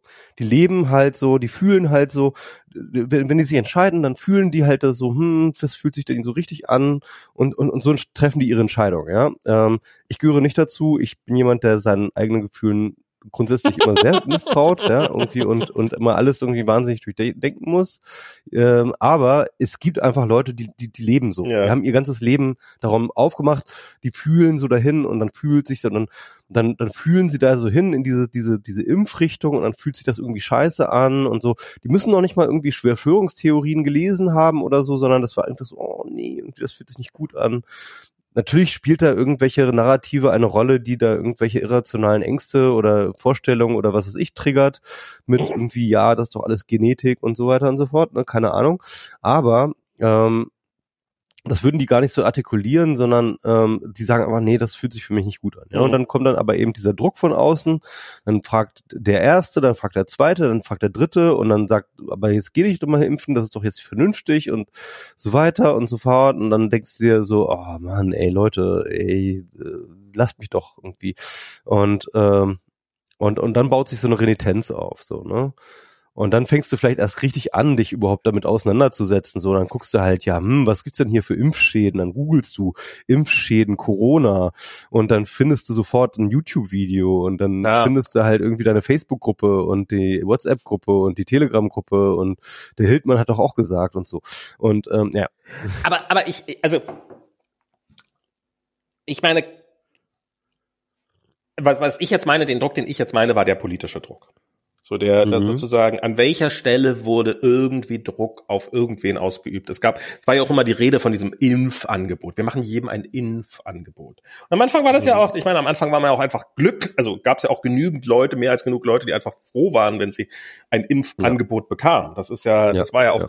Und aber so dieses Umschalten von Impfangebot auf deutliche Impfempfehlung oder gar Druck kann ich habe ich jetzt nicht so wahrgenommen. Also ich meine, Steinmeier ja. hat heute irgendwie, was muss denn nun noch passieren, dass sich impfen lassen? Ja, vielleicht mal ein bisschen Druck aufbauen zur Abwechslung. Also ich habe nicht das. Also das Einzige, was sie ja gemacht haben, war ja dieses ähm, ab Oktober, also letzten Monat, dass man halt diese äh, Tests nicht Stimmt, mehr umsonst dass man die Tests nicht mehr umsonst gekriegt hat. So, aber das war ja voll der Bullshit. Also es war von von vornherein einfach eine Scheißaktion.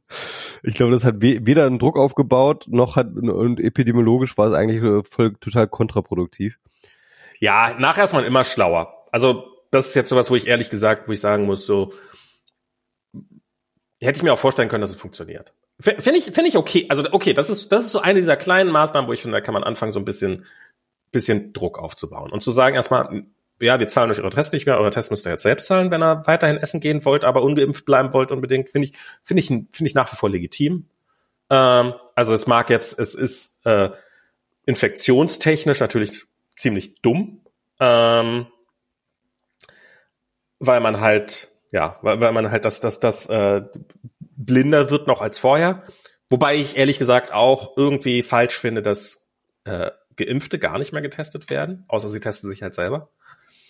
Ähm, also, dass wir halt auch keine ja, Tests. Das ist einfach Quatsch. Das ist, ja. ist genauso Schwachsinn. Ähm, also es braucht eigentlich immer zwei G+. Du, du brauchst eigentlich genau. Du brauchst eigentlich eigentlich brauchst du die Tests, weil es gibt halt hinreichend viele Impfdurchbrüche. Es gibt, äh, wir wollen halt, man muss auch wissen, wie viele Impfdurchbrüche es gibt, weil ohne die Tests kriegt man das halt auch nicht mit und so.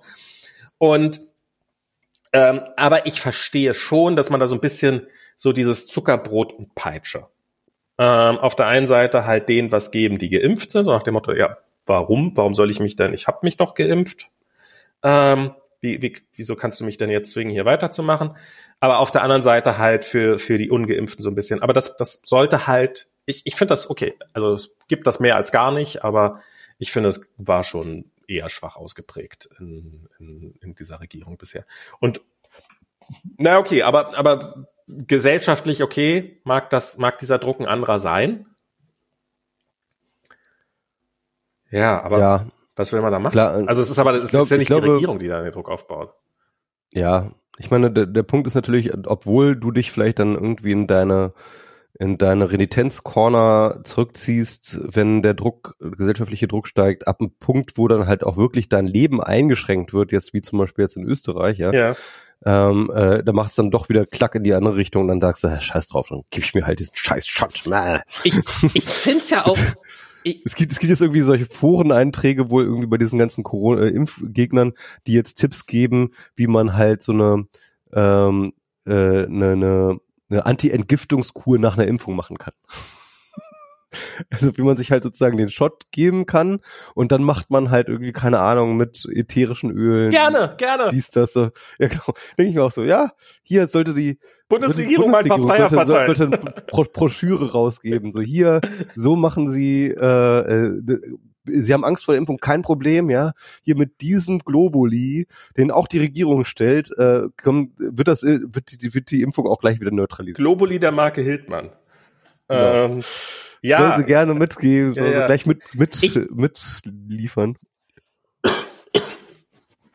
Ich finde das ja auch, ich meine, ich glaube, da sind auch viele dabei, die halt eben, wie du sagst, entweder so an der, an der, an der, an der, an der Grenze sind oder halt die sich die, wenn man, wenn man so das Wasser nach und nach aufheizt, die dann halt immer mitgehen, aber die halt vielleicht auch ein Stück weit einfach nur drauf warten, endlich sagen zu können, ja, ich habe mich ja wirklich lange dagegen gewehrt, aber da, da bin auch ich dann eingeknickt. Und eigentlich ja. vielleicht doch hoffentlich ganz froh sind, dass sie jetzt die Impfung haben. Ähm und ähm, ja, das ist das. Ich, ich, ja, ich, ich glaube mittlerweile, wir brauchen. Also äh, natürlich sollen wir nicht irgendwie die Polizei Le Leute aus den Häusern schleifen, aber so dieses deutlich den Druck war, erhöhen. War mit so Blasrohren aus dem Gebüsch.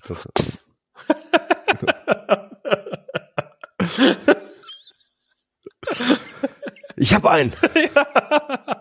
Wartet, jetzt wartet, probiert zu fliehen.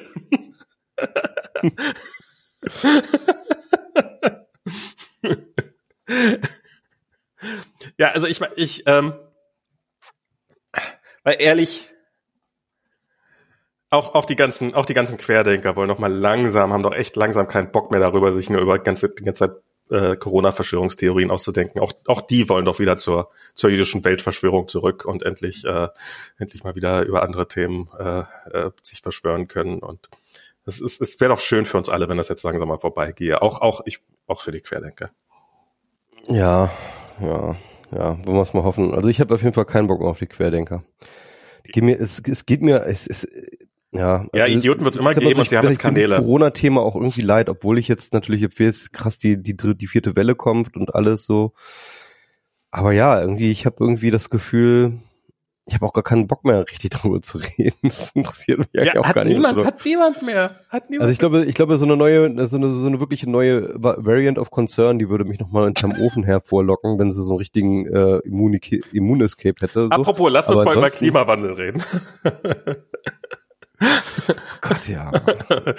wir dürfen, Na, nee, müssen wir jetzt du weißt doch, äh, COP war ein großer Erfolg. Oh Gott. Nein, ich will darüber gerade nicht reden. Ich will darüber nicht reden. Ja. Eig eigentlich müssen wir, halt ich will darüber nicht reden. ja. Guck mal, ich habe ich hab ja, sehr düster, ne? ich habe hier ein neues MacBook. Möchte ich ja darüber reden.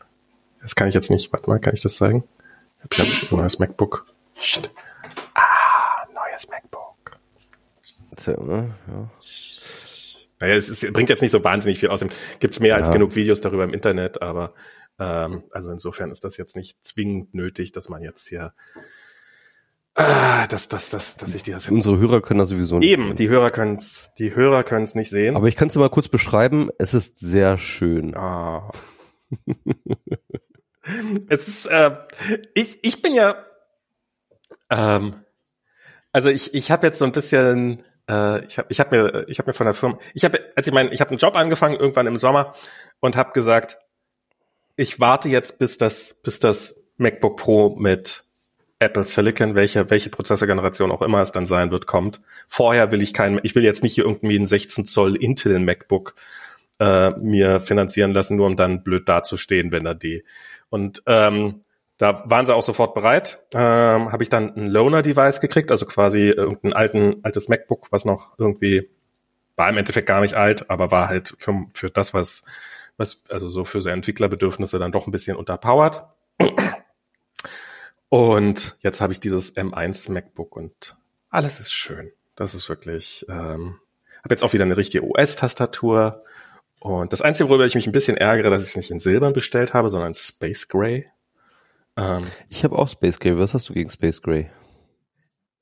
Ähm, ich habe ja diese, diese, das hat ja diese schwarze Tastatur. Also es hat ähm, bei bei deinem sind ja noch die Zwischen, diese diese ähm, Zwischenbereiche zwischen den Tasten, die sind ja bei dir dann auch Space und die sind hier richtig schwarz angemalt. Und ich könnte mir einfach den Kontrast ganz schön vorstellen. Ich glaube, es, ich glaube, es sieht in Silber einfach besser aus. So hm. ist jetzt. Ich habe nichts gegen Space Gray, aber ich glaube in Silber.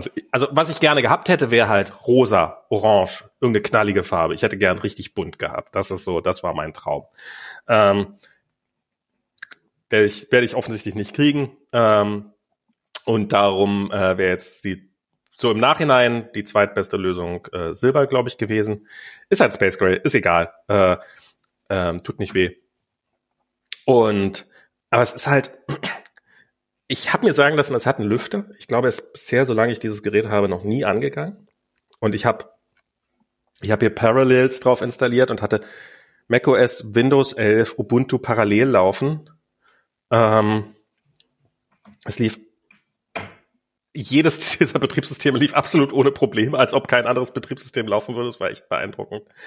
Ähm, es gibt so Situationen, also es ist nicht mal, dass es so schnell ist, also es ist nicht mal so, dass es irgendwie so, vorher war es mal gewohnt, okay, bestimmte Sachen gehen schneller. So, so Sachen, die vorher, so eine App, die vorher irgendwie die vorher fünf Sekunden gedauert hat, dauert, braucht jetzt drei Sekunden. Und dann hat man sich gefreut, dass das ein bisschen schneller ist, um zu starten zum Beispiel oder sowas.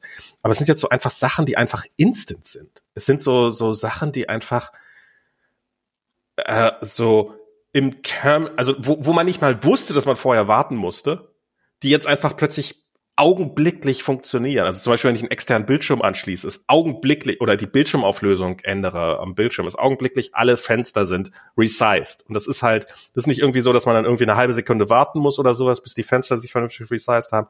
Das ist einfach instant ähm, äh, passen die Fenster von der Größe her und sowas. Und das ist schon, das ist schon sehr cool. Ähm, das Display macht auch Spaß. Ähm, da hat Rob war neulich kurz hier und wollte sich das wollte sich das MacBook angucken und dann ah, jetzt brauche ich natürlich auch eins, weil das ist halt so dieses ähm, dieses ähm, mit diesem Hintergrund, mit diesen Mini-LEDs, dass die, immer nur der Bereich des Bildschirms, wo tatsächlich was drauf ist, beleuchtet wird. Ähm, das ist halt sehr, sehr cool, wenn man irgendwie Foundation guckt auf seinem MacBook oder sowas, also so irgendwie so irgendwelche Serien, die in HDR gedreht sind oder sowas. Das, das ist, ist schon sehr, sehr geil. Also es ist halt, wenn du so einen so einen Film guckst, der halt nicht den ganzen Bildschirm aus, was quasi alle Filme sind, so irgendwie so ein 16 zu 9 oder so ein 20 zu 9 und der hat dann irgendwie einen Streifen oben und unten. Im Dunkeln siehst du den Streifen einfach nicht, weil da ist einfach schwarz. Und das ist halt genauso schwarz wie der Hintergrund. Das ist halt wie bei so einem OLED-Display oder sowas auf einem, auf dem iPhone oder sowas. Ja. Ich wollte auch mal was Schönes sagen. Ja, ich glaube, da freuen sich auch alle für dich. Hm. Und mein altes MacBook habe ich schon gefragt, darf ich jetzt erstmal noch ein bisschen behalten, falls, äh, falls die Schule doch noch zumacht, dass wir dann einen Rechner für, für Kolja haben. Ah, okay, ja, ja, ja. Ah, ja. Ja, sehr schön, sehr schön. Ja, also wir können gerne über ähm, das gescheiterte Klimaschutzkonferenz äh, Ich weiß da leider nichts drüber, insofern ich, ich das ist sowas, was ich komplett ausgeblendet hat. Ich, ich kann auch noch ein bisschen äh, wir können aber auch über noch schlimmere Dinge reden, wie zum Beispiel den Zustand der äh, polnisch-weißrussischen Grenze. Oh Gott. Nee, lass uns mal, lass uns jetzt mal, lass uns jetzt mal, lass, lass uns jetzt mal ich, ich kann, ich kann nur so und so viele negative Nachrichten oder Sachen pro Tag diskutieren. Aber das ist echt total krass, was da oh. abgeht. Also ich habe jetzt gerade, äh, ich habe jetzt gerade noch mal Bilder gesehen. Ähm, also ne, vielleicht die äh, Geschichte äh, der Lukaschenko, ähm, äh, der ist irgendwie unzufrieden mit den Sanktionen, die gegen ihn verhängt worden sind von der EU und seitdem versucht er die EU zu trollen, indem er äh, Refugees aus allen möglichen Ländern ähm, mit eigenen staatlichen Reisebüros oh. äh, äh, nach äh, äh, an die äh, weißrussisch-polnische Grenze schickt, ähm, damit auch noch Geld verdient von den Refugees, äh, bis zu 5000 Euro äh, für diese Reise. Ähm, und dann aber im Endeffekt wohl wissend, dass sie da nicht reinreisen dürfen, sie äh, alle mehr oder weniger prekär an der polnischen Grenze positioniert und ihnen sagt, ja, ihr müsst jetzt hier einfach noch rüberlaufen, ne? während die polnischen Grenzbeamten sagen so, nee, das dürft ihr nicht. Und es stecken, stecken da halt tausende von Leuten, halt wirklich Familien mit vielen Kindern und was weiß ich, die stecken jetzt hier im Winter mitten im Wald an dieser Grenze ähm, äh, vor, und es geht nicht vor und zurück. Auf der einen Seite stehen die äh, äh, die Polen mit Waffen, auf der anderen Seite stehen die äh, äh, die die Weißrussen mit Waffen und ähm, ja, also das ist die Situation gerade und ähm, und äh, im Endeffekt werden die dort als Geiseln genommen von Lukaschenko, mhm. um die EU zu erpressen. Und aber es sind ganz komische Geiseln, weil ähm, die EU könnte sie ja einfach befreien, indem er sie einfach reinlässt. Aber das ist halt auch, was die EU nicht will. Mhm. Und äh, das wäre natürlich, es wäre natürlich, ich meine, wir reden hier nicht von irgendwie, keine Ahnung, einer Million Flüchtlinge wie 2015, sondern halt so, keine Ahnung, ein paar tausend, fünftausend oder so. Es wäre überhaupt kein Problem, die aufzunehmen. Sogar auch für, für ein Land alleine ist gar kein Problem, die aufzunehmen. Aber. Dann kommen weil ja mehr. Die, äh, weil die äh, Politiker alle so einen wahnsinnigen Schiss davor haben, dass irgendwie wieder Refugee Crisis ist oder so. Ähm, Und dass AfD-Wähler ja, sie vielleicht nicht mehr wählen. Ja, die sie sowieso nicht wählen. Eben. Ich verstehe es auch nicht. Also auf jeden Fall, äh, die EU ist da nicht bereit, irgendwie die Leute aufzunehmen und äh, also es ist ganz, ganz interessant. Also es ist halt wirklich, also es ist wirklich menschenverachtend. Im Endeffekt werden dort versucht, Menschen als Waffe zu benutzen. Aber dass sie als Waffe überhaupt nur funktionieren, liegt auch an der menschenverachtenden Politik der EU. Total. Ja, die halt Menschen als Waffen, als, als Threat versteht, ja, nicht als willkommene Menschen oder so. Und äh, es ist äh, von beiden Seiten her ist das wirklich ekelhaft, was da passiert. Und ja, ähm, unfassbar. Man, man, man möchte, man möchte wirklich allen nur noch ins Gesicht kotzen. Ja. Das ja, ist. Und ich meine, Lukaschenko ist ein Arschloch, keine Frage.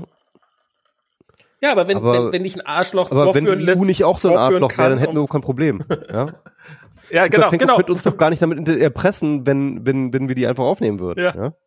Ja, genau, das ist halt, ich meine, wenn du halt, wenn, wenn die arschlochhafte Handlung ist, deine eigene, ähm, deine eigenen, de, deine eigene, ähm, jetzt fällt mir da natürlich der Begriff nicht ein, ähm, wenn man behauptet, was zu tun und dann was, was ganz anderes tut, aber das dann doch nicht tut. Ich meine, es ist, die EU feiert sich immer ja, es ist ja so ein bisschen so der deutsche, äh, der europäische Begriff USA ist immer Freedom, was, was irgendwie totaler Bullshit ist, und die, die EU ist immer mit Bach im Hintergrund Menschenrechte. Ähm, ja. Und, und es so ein Bullshit. ist genau so ein Bullshit wie der Freedom-Scheiß. Ist genau so ein Bullshit. Und ja, und wenn, wenn du denen so eine Steilvorlage lieferst, dann, dann brauchst du am Ende nicht zu jammern, aber der böse Diktator ja, zeigt ja. auf, was wir hier, was hier für, wie, wie scheiße wir sind. Und das ist das, das ist. Das ist einfach verlogen. Ja, es, kommt, es ist komplett verlogen und es ist und auch wiederum nur um. Ich, ich finde das ja auch mit diesen. Ja, wir wollen alle nicht, dass sich 2015 wiederholt. Was genau war 2015 eigentlich so schlimm? Ich weiß es nach wie vor nicht. Ich habe wirklich. Ich habe nichts mitgekriegt. Ich habe wirklich keine Ahnung, was an 2015 so schlimm war. Du hast so dieses Gefühl, dass ein Teil des Landes glaubt, dass also für da war 2015 quasi der Inbegriff von also ich, ich war ja nicht da, ich war in einem anderen Land. Ähm, insofern, die, ich, wenn ich mal hier war, so Ende 2015 oder sowas, musste ich nachsuchen, um überhaupt was zu finden. Ich habe dann auch was gefunden. Ich habe dann halt äh, die Turnhalle, in die, wo jetzt Kolja jetzt Turnunterricht hat, die war damals halt äh, Aufnahmelager für Flüchtlinge oder halt. Ähm, es gab es gab auf jeden Fall logistische Herausforderungen total. und es gab auch Probleme, keine Frage. Aber es war jetzt halt, keine Ahnung, also es war jetzt kein traumatisches Erlebnis für irgendjemanden. Ne? Also, ich stimme Merkel in nicht vielen Sachen zu, aber dieses, wir schaffen das, ja, wir haben das geschafft. Ja. Nach allem, was wir wissen, haben wir das relativ problemlos geschafft. Das ist nicht alles, ja. ist nicht alles easy peasy gewesen. Es ist nicht so, dass es nicht gar keine Probleme gegeben hätte, oder? Aber die Zahl der Probleme ist relativ überschaubar. Ähm, da wurde ja noch, was da alles für Szenarien an die Wand gemalt worden sind. Ne? Also es ist unfassbar. Und äh, also nichts davon ist irgendwie wahr geworden. Es ist, äh, es ist alles easy peasy verlaufen. Und, äh, und, und trotzdem tut die Politik so, ja gut, also was passiert ist halt, dass natürlich äh, die AfD wurde gestärkt, einfach weil diese Ängste da waren. Ne? Ja.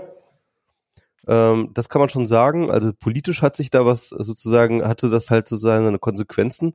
Aber es war halt auch so ein vorauseilender Rassismus einfach nur, der, der sich daraus der Bahn gebrochen Total. hat. Kein, und, und, und, und keine tatsächlichen, ja, keine Ahnung. Es war eine rassistische Spekulationsbubble sozusagen, ja.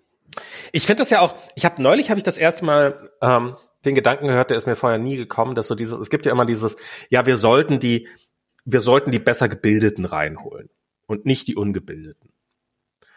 So, dass das, das immer, ja, wir brauchen Immigration, aber wir brauchen nur die Fachkräfte. Und und da habe ich von jemanden, die hat, äh, jetzt fällt mir ihr Name nicht ein, da folge ich auf Twitter, eigentlich in erster Linie wegen so Krypto-Kritik äh, und sowas. Ähm, und die hat dann das so ein bisschen gebracht, so, naja, aber wenn man nur die, die, die Fachkräfte reinholt, heißt das ja im Endeffekt nichts weiter, als dass, ja, okay, also ist halt geil für, für Arbeitgeber und so, für Politik, weil die braucht halt nicht mehr ausbilden. Mhm. Sondern man holt sich halt die Fachkräfte rein und die Leute, die im Land geboren werden, die sind dann halt die, die den, die, die denen zuarbeiten. Und wenn man aus so einer egoistischen Perspektive guckt, was man ja eigentlich will, ist, ja, unsere Kinder kriegen die geile Ausbildung, und wir holen uns un keine Fachkräfte rein, die dann halt die ganzen Dreckarbeit machen wollen, auf die wir müssen, auf die wir keinen Bock mehr haben. Was ja in der Praxis dann auch, ich meine, es werden ja, das ist ja eigentlich, so läuft's ja eigentlich. So läuft's auch. ja eigentlich auch.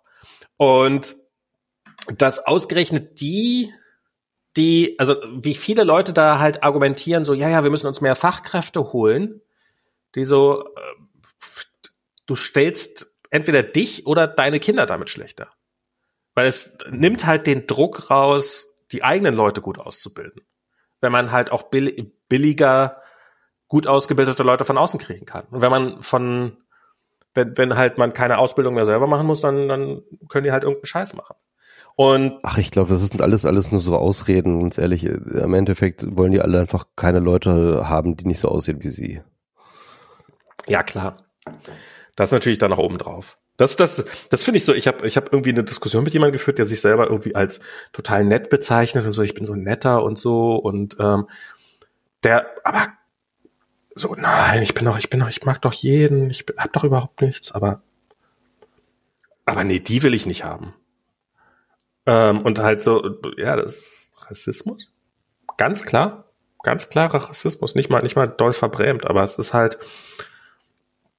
ähm, die islamische Weltverschwörung, ähm, die ja da irgendwie hochstilisiert wird.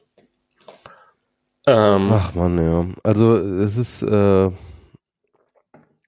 man, man, man schämt sich wirklich für Europa. Also ganz ja. ehrlich, es ist so, äh, man muss sich das so vor, also jetzt wird ja gerade darüber diskutiert, die Außengrenzen an Polen und so halt nochmal so richtig, ähm, jetzt wollen wir eine Mauer bauen, ja, also jetzt kommt Ostdeutsche Ministerpräsidenten, die fordern, man solle eine Mauer bauen.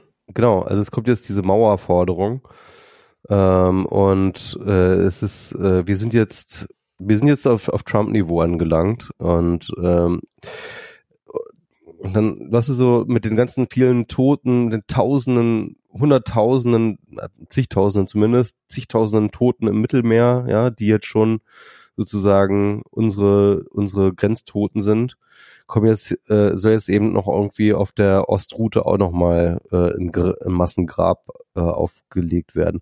Und das ist wirklich eine gefährliche Situation, die wir gerade da haben, ne, an der polnischen Grenze. Ja.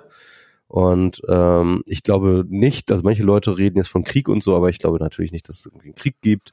Da hat jetzt wirklich gar keine Seiten, hat jetzt eine, hat jetzt da irgendein Interesse daran, einen wirklich einen bewaffneten Konflikt äh, zu riskieren. Aber natürlich würden beide Seiten ganz locker riskieren, dass die Refugees bei draufgehen, ja. Und ich glaube, und das passiert ja teilweise. Das ist schon, die sind ja schon am Sterben. Und das ist, also, schon am Sterben. Also Lukaschenka und, kann nichts äh, Besseres passieren, als wenn die da sterben, weil dann hat er noch ja. krassere Bilder.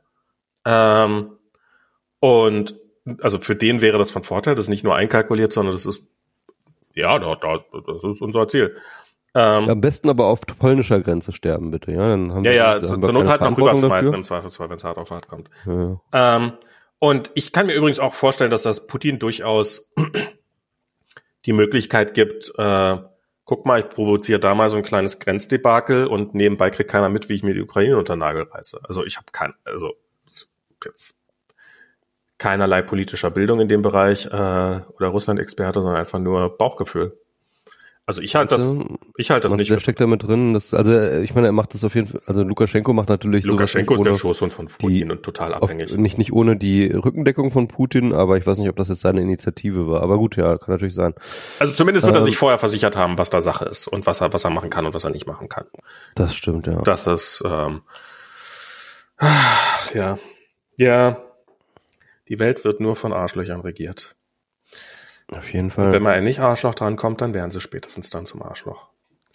Apropos Arschloch regiert, ähm, unsere Regierung ist ja sich gerade noch am Formen. Ja. und äh, das Arschloch formt sich noch. und äh, das Arschloch formt sich noch. ich habe wirklich schon jetzt das Gefühl, komplett von der Re FDP regiert zu werden. ja, oder? Also wirklich, ne? Also ähm, egal worum es geht, ja, die FDP hat sich wieder dort durchgesetzt, hat sich wieder dort durchgesetzt, hat sich wieder dort durchgesetzt. Ja, das geht nicht, weil die FDP will das nicht und außerdem machen wir das und das, weil die FDP das will. Ähm, das war ich. Erzähl weiter. Und ähm, äh, es ist unglaublich. Also ich frage mich, was äh, haben die irgendwie Nacktbilder von äh, Olaf Scholz oder so? oder äh, oder gibt es die Grünen eigentlich noch? Ja. Was machen die eigentlich beruflich, die Grünen? Ja, frage ich mich die ganze Zeit. Also ähm, das ist wirklich eine reine FDP-Regierung. Dabei ist es die kleinste, der kleinste Koalitionspartner, aber der hat alles im Griff. Unfassbar, oder? Es ist unfassbar, oder? Ich, ich weiß ja nicht mal, ob es wirklich so ist oder ob sie es nur schaffen, das geschickt auch so darzustellen. Ähm, aber sagen wir mal so, was, was jetzt heute so, äh, äh ich vorhin bei tagesschau.de waren so quasi so die Sachen, die jetzt halt Impfpflicht möglicherweise für berühmte, bestimmte Berufszweige, ähm, dann diese Aufgabe der, ähm, dass die Kontaktbeschränkungen verboten werden, dass da nochmal eine Einsicht da war. Und halt dieses bescheuer, dieses beknackte Interview mit Lindner, oh. wo er echt straight face in die Kamera reinlügt dass äh, es ja wissenschaftlich bewiesen sei, dass Kontaktbeschränkungsmaßnahmen nicht wirksam seien. Ja, so und, und das ganze und das ganze Interview war von vornherein halt so gemacht, dass man so das Gefühl hat, äh, so dass er sich im Zweifelsfall rausreden kann, dass er ja nie die Kontaktbeschränkung gemeint hat, sondern immer nur die Ausgangssperren. Und was ja genau dann auch das war, worauf er sich dann zurückgezogen hat. Das würde ich jetzt für totales Kalkül halten. Also es gibt zwei Möglichkeiten. Entweder es war krasses Kalkül oder Christian Lindner ist ein Idiot. Und wenn die Möglichkeit im Raum steht, dass Christian Lindner, äh, Christian Lindner ein Idiot war, dann würde ich immer im Zweifelsfall diese wählen. Ich will Christian Lindner zu keinem Zeitpunkt unterstellen, dass er eventuell kein Idiot sein könnte. Ähm, mhm. Aber es ist, ja, es wirkt schon sehr genau darauf zurecht konstruiert. Ja, und alles, was die FDP in jeder Hinsicht will, ist immer das Falsche. Es ist grundsätzlich immer das Falsche, was die FDP will. Zumindest diese FDP, ja. Und äh, es ist wirklich, die FDP ist, die, die ist zwar wahnsinnig klein in dieser Koalition, aber die scheint mir schlimmer und schlimmeren Impact zu haben als die CDU in der großen Koalition, wo sie mhm. die, wo sie der, wo sie der, äh, äh, der nicht Junior Partner war. Also es, es ist unglaublich. Also äh, ich, ich weiß nicht, was da los ist. Also äh, irgendwas müssen die, muss die FDP wirklich an sehr krassen Kompromat über alle anderen haben, um das, um sich da so durchzusetzen. Ja, und, ja auch, äh, ich meine, Olaf Scholz, dessen grandiose Strategie war, sich im Wahlkampf nie sehen zu lassen, die fährt er jetzt offensichtlich weiter. Bisschen. Der unsichtbare Bundeskanzler. Ähm, Schattenkanzler. Das, das wird wahrscheinlich irgendwann so der Spiegel, die Spiegelüberschrift sein. Weil, hat man überhaupt irgendwas, hat er überhaupt schon mal irgendwas zu irgendwas gesagt? Also wahrscheinlich hat er irgendwann mal seinen eigenen Wahlsieg kommentiert, aber. Wer ist Olaf Scholz? Ich, ich weiß es auch nicht so genau. Ja. Ja, also es ist, äh, es ist wirklich, ähm, also ich habe kein gutes Gefühl bei dieser Regierung. Das wird, das wird nicht gut enden. Also es, es fängt auf jeden Fall schon mal nicht gut an. auf jeden Fall schon mal krass es ist, an. Ja, es ist wirklich, es ist wirklich, ähm, es steht unter keinem guten Stern. Dass ich, dass ich die letzte Regierung noch mal zur Corona-Pandemie noch mal vermissen würde, das hätte ich jetzt auch nicht gedacht. Here we are.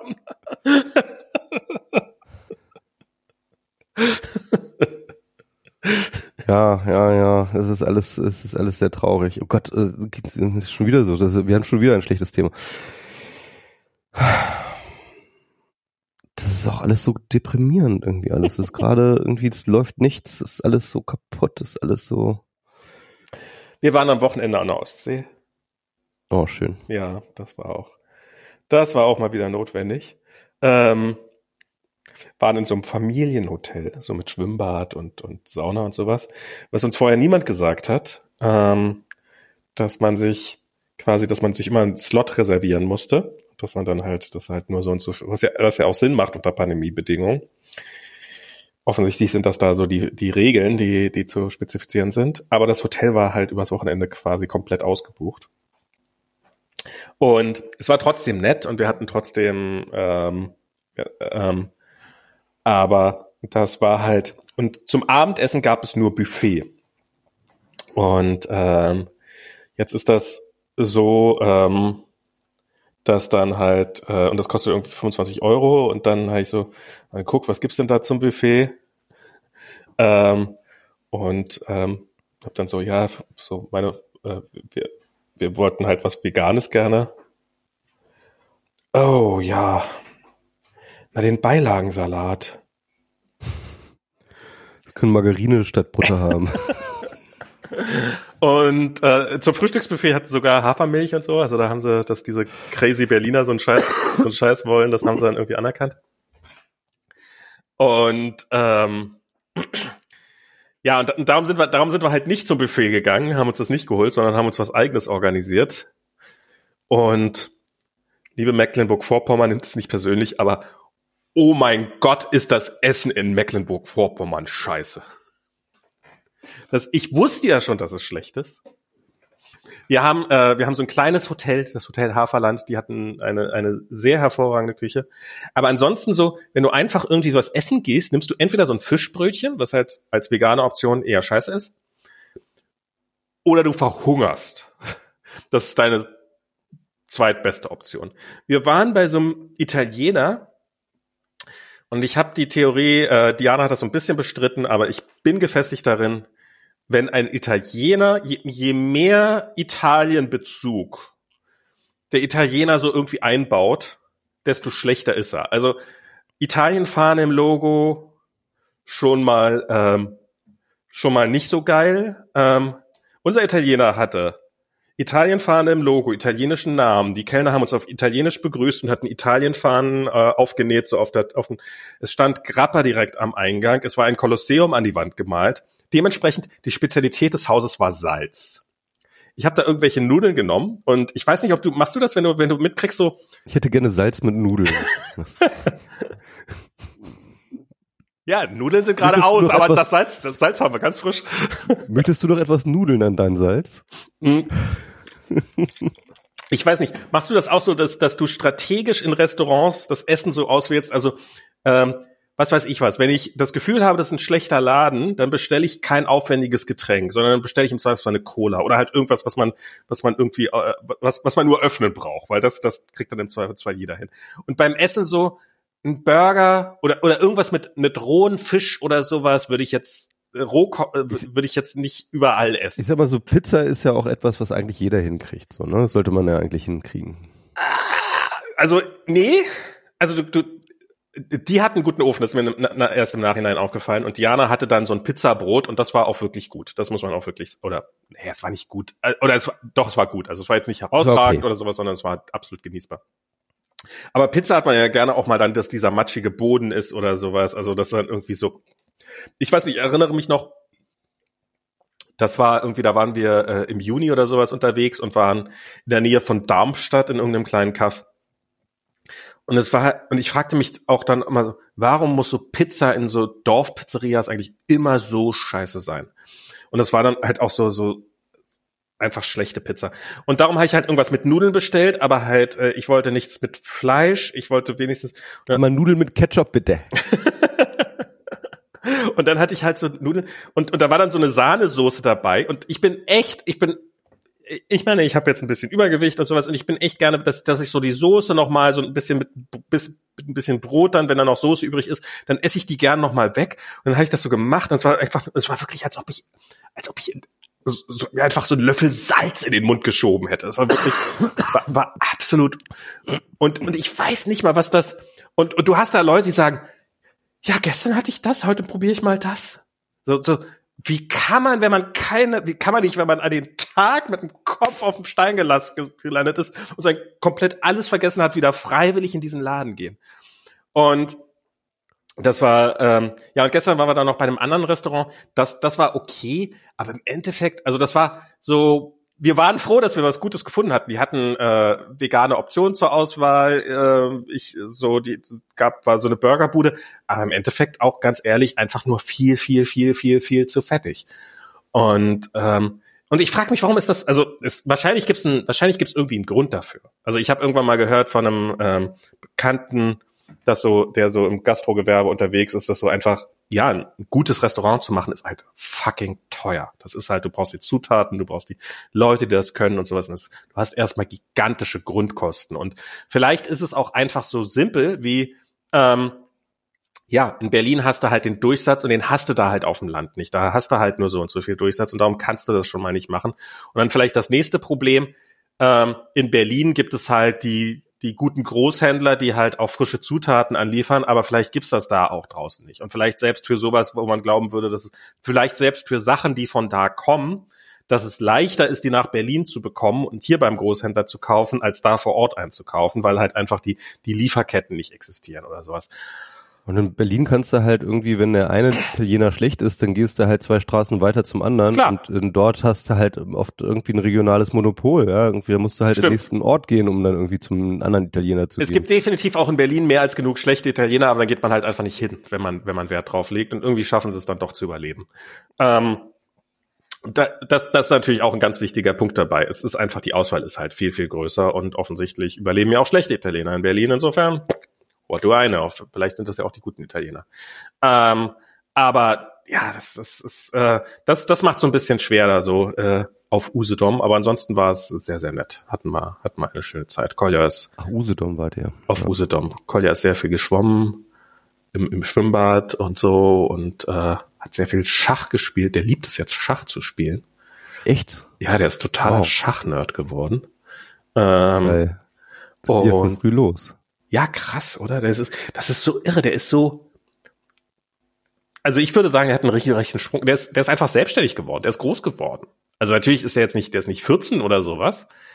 Aber der ist halt, ähm, wenn der, der ist halt gestern früh ist der, ist der aufgestanden, ähm, äh, und hat, ich will, ich gehe ins Spielzimmer, da ist jetzt bestimmt niemand. So um die Zeit. Weil, weil abends war halt, war halt äh, Diana so ein bisschen so, naja, geh da mal nicht so lange hin, weil da sind garantiert total viele andere Kinder und man weiß nicht so mit, mit, ja, mit Corona und weiß der Teufel. Ich fand's ganz ehrlich gesagt ein bisschen. Und dann, ja, morgens sind hier bestimmt nicht so viele Kinder, ich gehe mal in das Spielzimmer. Und dann hat er sich, habe ich ihm, also Diana hat halt ewig lange, die ist halt, äh, hat halt auch noch ein bisschen rumgekränkelt und so, hat halt sehr, sehr lange geschlafen. Und dann, okay, sei ganz leise. Und hier hast du eine, äh, mein Telefon mit Taschenlampe und so. Und dann hat er sich ganz alleine angezogen. Und ist so Sachen, an die man, wir waren, wir waren mit ihm vor nicht ganz zwei Jahren in genau demselben Hotel schon mal. Daher kannten wir dieses Hotel überhaupt. Und da war er halt noch vier und jetzt ist er sechs. Und what a difference uh, these two years make. Also es ist wirklich ähm, so, was für ein selbstständiges Kind der geworden ist und auch wie, wie aufmerksam und wie, wie, wie, wie anteilnehmend und, ähm, und, und so in seinem Alltag. Das ist schon echt krass, das zu sehen. Und es macht total viel Spaß, das zu sehen, wie er so vor sich hin wächst und gedeiht und so. Und im Schwimmbad, wie gut er inzwischen schwimmen kann und so. Das ist, schon, schon toll, muss ich sagen, so ein, so ein Kind zu haben. Er wird langsam ein bisschen laut und ein bisschen junghaft und sowas. Das ist sowas, was ich ja schon immer erwartet habe, so dass so ein bisschen, dass das irgendwann nochmal so durchkommen wird. Kommt er schon in die rebellische Phase oder was? Ja.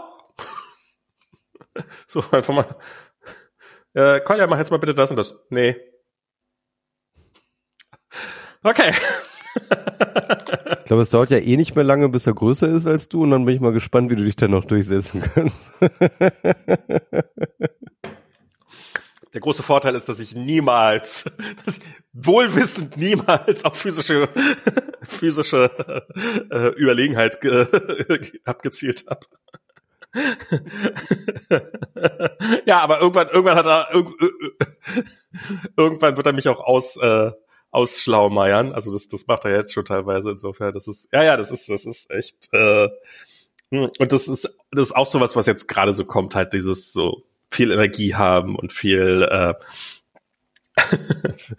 ist, ist, äh, ist, ist ja auch gut, aber es ist nicht immer ganz unanstrengend. ja, das glaube ich wohl.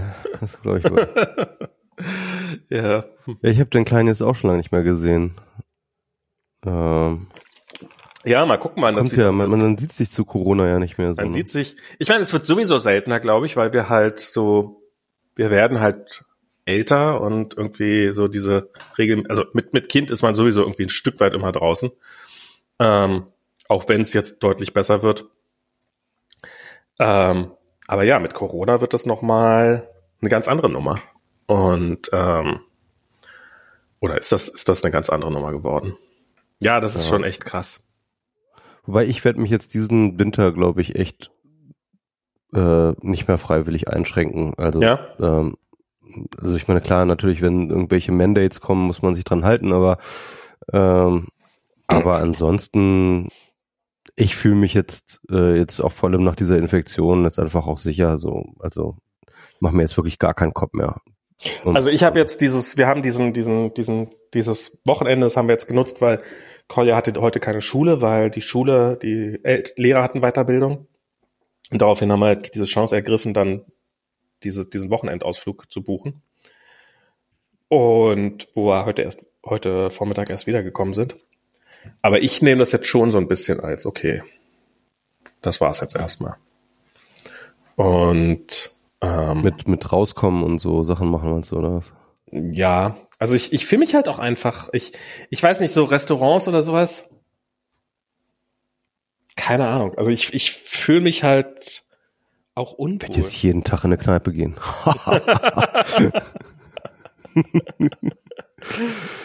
Ohne Maske knutschen. Maske, alle, alle, in der ganzen Kneipe, alle mit allen knutschen. ich, hab, ich stand gestern am Buffet äh, und halt zum Frühstück mit Maske und hatte halt, äh, hab halt irgendwie Joghurt, hab mir Joghurt genommen und hab den Joghurt am Finger gehabt und wollte ihn einfach so vom Finger ablecken. Oh, scheiße, jetzt hab ich Joghurt an Maske. Geil. Äh, ja. Wo man schon nicht mehr merkt, ne? Ja ja, das ist auch so, so wie, wie egal es dann da ja auch irgendwie ein Stück weit ist. Also ich meine, das ist, äh, ist jetzt, ich würde nicht sagen, dass es unnervig ist. Das finde ich auch irgendwie falsch, so zu tun, als ob es irgendwie gar nichts wäre, so eine Maske zu tragen. Aber es ist im, im Endeffekt ist, ist, ist es schon relativ lächerlich, wie viel, ähm, wie viel Einschränkung man dadurch oder wie wenig Einschränkung man dadurch hat. Ähm, ja. Klar, den ganzen Tag muss man es nicht tragen. Und ich, äh, auch da, bei Kolja ist jetzt wieder in der Schule, ist ja wieder in der Schule, ist jetzt wieder Maskenpflicht. Ähm, und äh, ich finde das schon, finde das schon beeindruckend, wie, wie die das durchziehen und so. Und die haben sich schon sehr, sehr, sehr gefreut, als die Maskenpflicht weg war und äh, die jetzt wieder zu haben. Das ist schon nicht geil. Nee, das glaube ich aber, also auch gerade so aber es Kinder trotzdem hin. Schule. Es ist, ja, ist trotzdem absolut machbar und ähm, und ich will die Probleme nicht runterspielen, aber ich glaube, es hilft auch überhaupt, also es realistisch sehen die nur relativ wenige. Entweder sie werden runtergespielt oder sie werden total aufgeblasen, die Probleme, die dadurch existieren. So, das ist mein Eindruck. Ach ja. Ähm, noch ein Thema, äh, ein erfreuliches Thema, über das wir reden könnten. Wir haben jetzt gerade beide direkt vor dieser Aufnahme haben wir die aktuelle Folge Foundation geguckt. Ach ja. Und äh, und äh, ich, ich dachte, da könnte man trotzdem noch mal drüber reden, weil ich finde das, äh, ich finde das gerade interessant. Mh, hm, also ich habe am Anfang, Also am Anfang war ich erstmal ganz beeindruckt so von so Production Value und so. Also Foundation ist eine Serie ja, auf Apple TV Plus, die jetzt gerade läuft. Genau, auf Apple TV Plus. Man guckt so die erste zwei, zwei, zwei Folgen und denkt sich, ja, das sieht schon eigentlich ganz gut aus. So ein bisschen Dune-mäßig, so ein bisschen Game of Thrones-mäßig, so ein bisschen ähm, es geht um äh, eine ferne Welt, äh, also beziehungsweise eine ferne Zukunft, äh, 10.000 Jahre in der Zukunft oder sowas oder mehrere 10.000 Jahre in der Zukunft. Und die Menschheit ist äh, zum multiplanetaren äh, äh, Gewucher geworden mit vielen Trillionen Menschen äh, überall und verschiedenen Kolonien und äh, verschiedenen sind ja schon gar keine ja. Kolonien mehr. Sie wissen ja gar nicht mehr, dass es die Erde jemals gab, so richtig. Das stimmt, das ist schon absurd, ne? Es gab auch schon tausende von ähm, neuen Religionen, die jetzt auch schon wieder zigtausend Jahre alt sind und also, also ganz, ganz andere Welt eigentlich. Ähm, und, ich finde es auch so krass, äh, man sieht halt auch Zivil also Raumschiffe, die schon tausende Jahre alt sind, aber halt trotzdem Raumschiffe sind, die weit, weit krasser sind als alles, was, was äh, wir jemals haben werden. Und ähm, irgendwelche Dinge, die halt schon seit zehntausenden Jahren verfallen sind und trotzdem immer noch Hightech sind oder sowas. Also das ist so. Genau.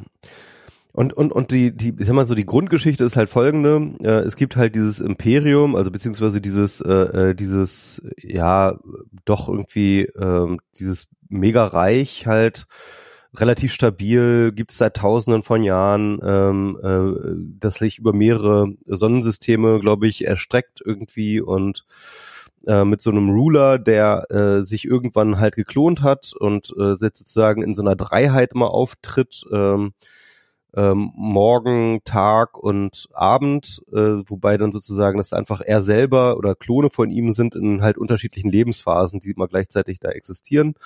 Und da wird dann halt immer ein neuer Klon dann halt irgendwie, wird das immer reproduziert so. Und das ist natürlich auch so eine, so eine Metapher auf so Stabilität von äh, so, so, so Regierungsstabilität und ähm, aber natürlich gibt es halt auch ständig Ärger, gerade so am Rand des Imperiums gibt es halt immer wieder äh, so Völker, die so aufmucken und die so das Imperium gar nicht so geil finden. Und ähm, ja, und äh, die Haupt äh, ähm, ähm, der, der Hauptarg der Serie geht aber eigentlich um ein Projekt, äh, nämlich äh, The Foundation, ähm, die im Endeffekt äh, das basiert auf so einer Voraussage, die auf so eine komische mathematisch-deterministische ähm, Art äh, von so einem Wissenschaftler irgendwann gemacht wird, dass halt dieses Reich zusammenstürzen wird. Und dass dieses Reich, wenn es zusammenstürzt, äh, gibt es halt äh, eine unglaublich lange Zeit an Chaos und, äh, und, und so weiter und so fort. Und das gesamte Wissen, das bis dahin sozusagen erforscht und äh, erdacht wurde, droht äh, in diesem Chaos zu versinken. Und deswegen ähm, bauen sie eben so eine Art Kolonie, äh, so im Außenreich, äh, wo sie das Wissen der Welt irgendwie versuchen ähm, äh, zu, zu lagern und äh, halt sozusagen für diesen Moment des Zusammenbruchs äh, aufrecht zu erhalten, um es halt zu sichern, damit ähm, das Chaos zumindest nicht ganz so lange anhält, sondern dann eben äh, durch die Möglichkeit, an dieses Wissen ranzukommen, ähm, dass dann halt schnell wieder eine neue Zivilisation entstehen kann. Ne? Und, ähm, und das ist ganz interessant, äh, weil natürlich dies, äh, äh, die, das, das Empire hört natürlich diese Nachricht nicht besonders gerne, ähm, schafft es dann aber doch nicht irgendwie äh, die Wissenschaftler deswegen gleich äh, zu töten, sondern ähm, sie entschließen sich halt, die zu exilieren, womit sie aber eigentlich sozusagen Siegel auf dieses ähm, äh, auf, auf dieses Foundation-Projekt ähm, legen weil das natürlich dann auch der Staatsschutz genau dafür ist. Ja, und äh, also ich will jetzt gar nicht mehr weiter in diese Story eingetreten, aber was mir halt so auffällt und was mir so, und was mich dann irgend, genau, ich habe mich dann irgendwann nach der zweiten, dritten Folge, irgendwann hat es mich das ein bisschen genervt, weil es mir irgendwie alles so komisch so, so, so die, die Handlung so erstmal so rummeanderte. Aber seit so drei Folgen ähm, zieht das wirklich an und da passieren richtig Dinge und das macht richtig Spaß. Und ich habe das Gefühl mittlerweile zu verstehen, wo das Ganze hin will. Also, man, also Leute, die damals die äh, Bücher gelesen haben, das sind auch so aus den 70er Jahren sind wohl diese Bücher. Ähm, und äh, die, die, die, die, die Handlung jetzt von den, von der Serie reicht, äh, weicht wohl substanziell von den Büchern ab. Und ich habe das Gefühl, was die da erzählen wollen, ist halt wirklich so ein bisschen das, der, der Untergang des Westens. Ne? Es gibt diese, dieses wahnsinnig wichtige Ereignis, wo äh, dieser Weltraumfahrstuhl ähm, von Terroristen in die Luft gesprengt wird, wo Millionen von Menschen sterben und das ist halt ganz offensichtlich so ein 9-11-Moment für diesen, äh, für das Empire dort und ähm, und sozusagen so eine der wesentlichen ähm, Kernereignisse, auf denen sich dann halt auch dieser Untergang sozusagen von äh, sozusagen fortrippled-effektet, so, ja, irgendwie. Und, ähm, und, und da gibt's halt ganz viele Parallelen. Also wenn man darauf achtet, äh, zu unserer heutigen Situation, zu, ich sag mal so, dem Westen-TM, der dann halt sozusagen so ein bisschen das Empire repräsentiert und äh, und und und den Verfallserscheinungen. Und ich glaube, vieles von dem wir von dem, was wir heute so besprochen haben, ne, die Unfähigkeit der Politik irgendwie äh, Antworten auf den Klimawandel, auf Corona zu finden, auf die Grenzprobleme ähm, und so weiter und so fort. Ähm, also diese ganze, das ganze Schlamassel, in dem wir stecken, auf so vielen Ebenen, fühlt sich wirklich auch wie das Ende von ähm, ja, von, von dem Imperium an dessen Teil wir sind, so, ja, irgendwie. Ja, das ist, ich, ich, es ist, es ist die Unfähigkeit, sich der Zeit anzupassen, habe ich so das Gefühl. Mhm. Und beziehungsweise, ich glaube, die Anpassung müsste so radikal sein, das ist so ein bisschen wie diese Disruptionstheorie, ne, dass man halt, dass das Unternehmen, die irgendwie erfolgreich mal waren, es immer nicht schaffen, sich selbst zu disruptieren. Ich, ich habe heute habe ich einen, einen Freakonomics Podcast über äh, VC VCs gehört und ähm, also Venture Capital. Venture Capitalist. Genau. Und wie, wie, welchen Einfluss sie haben und sowas. Sie haben das nicht ganz unkritisch. Sie sind ist natürlich ein amerikanischer Podcast. Sie haben das schon, ja, Venture Capitalism bringt so viel und sowas. War allerdings auch die Frage so, ähm, ähm, dass habe gerade noch von weiteren Freunden erfahren, die an Corona litten. Ähm, offensichtlich ging es jetzt wirklich rum. Und ähm, dass ähm, und und die die das so ein bisschen dargestellt haben als also sie haben auch so, so die Frage geäußert, wie viele von den Sachen, also ja, ähm, ähm, ich meine, von den sieben größten Firmen, sieben größten amerikanischen Firmen der Welt sind sechs mit Venture Capital äh, gegründet worden und sowas. Also das ist schon, das ist schon, sind schon krasse Zahlen, die die haben. Aber wie viele von den Unternehmen hätten es auch äh, gegeben, wenn es kein Venture Capital gäbe? Also hat Venture Capital quasi nur abgegriffen, was eh gut war, oder ähm, haben die tatsächlich Dinge ermöglicht? Das ist natürlich so eine Frage, die man sich stellen kann. Ähm, und dann halt auch zu die, das Argument, naja, auch Venture Capital ist halt das eine, aber der öffentliche Sektor, geile Universitäten, die Leute ausbilden, Grundlagenforschung und sowas, das macht dann doch halt wieder nur der Staat und das machen halt da, da haben halt Venture-Kapitalisten äh, gar nicht die Ressourcen für und machen das halt nicht. Und ähm, aber was die halt dargestellt haben, ist halt, dass das so ein Venture-Capital-Investment, dass das halt erstens so das genaue Gegenteil von dem, was man immer hat. Also man denkt ja immer so relativ kurzfristig denkt, aber es ist halt eine Laufzeit von, dass das Venture Capital geförderte Unternehmen irgendwie dann mal einen Profit abwerfen oder auch hinreichenden Profit abwerfen, sind wohl sieben bis neun Jahre, was halt eher ein langfristiges Investment ist. Und dass, dass halt der Grund, warum bei ähm, klassischen Firmen bestimmte Sachen nicht laufen, ähm, funktionieren können, ist, weil die immer zu schnell auf Profitabilität achten. Und halt diesen wirklich long-term, okay, das wird wir, also äh, haben so ein bisschen dargestellt, so, wenn du schon sagen kannst bei der Gründung der Firma, da, so und so könnten wir vielleicht irgendwann mal Geld verdienen, dann bist du eigentlich schon gar nicht der richtige Kandidat für, weil dann ist deine Idee gar nicht radikal genug. Die Idee muss erstmal viel radikaler sein, bevor, bevor wir dann diese, diese, diese ganze, äh, weil ansonsten Ansonsten ist da gar nicht genug Disruptionspotenzial und damit Gewinnpotenzial drin, so nach dem Motto. Ja, aber wir waren jetzt gerade bei der Welt und dem Westen, der sich nicht mehr neu erfinden kann, vielleicht. Ja, also ja, also, ja. Ähm, und das ist halt eben die Frage, ähm, glaube, so an diesem Grenzkonflikt sieht man es ja irgendwie vielleicht am deutlichsten. Ne? Also so, du hast diesen Westen, der sich ja durchaus immer als eine ähm, wertebasierte ähm, Kultur begriffen hat, ja, die als äh, sozusagen äh, deren vielleicht das wichtigste Dokument so diese so die Menschenrechte sind. Mhm. Ja? Und ähm, man kann halt viel über den Westen sagen, über äh, die Verbrechen, über den Kolonialismus, über äh, diese ganzen Dinge, ne?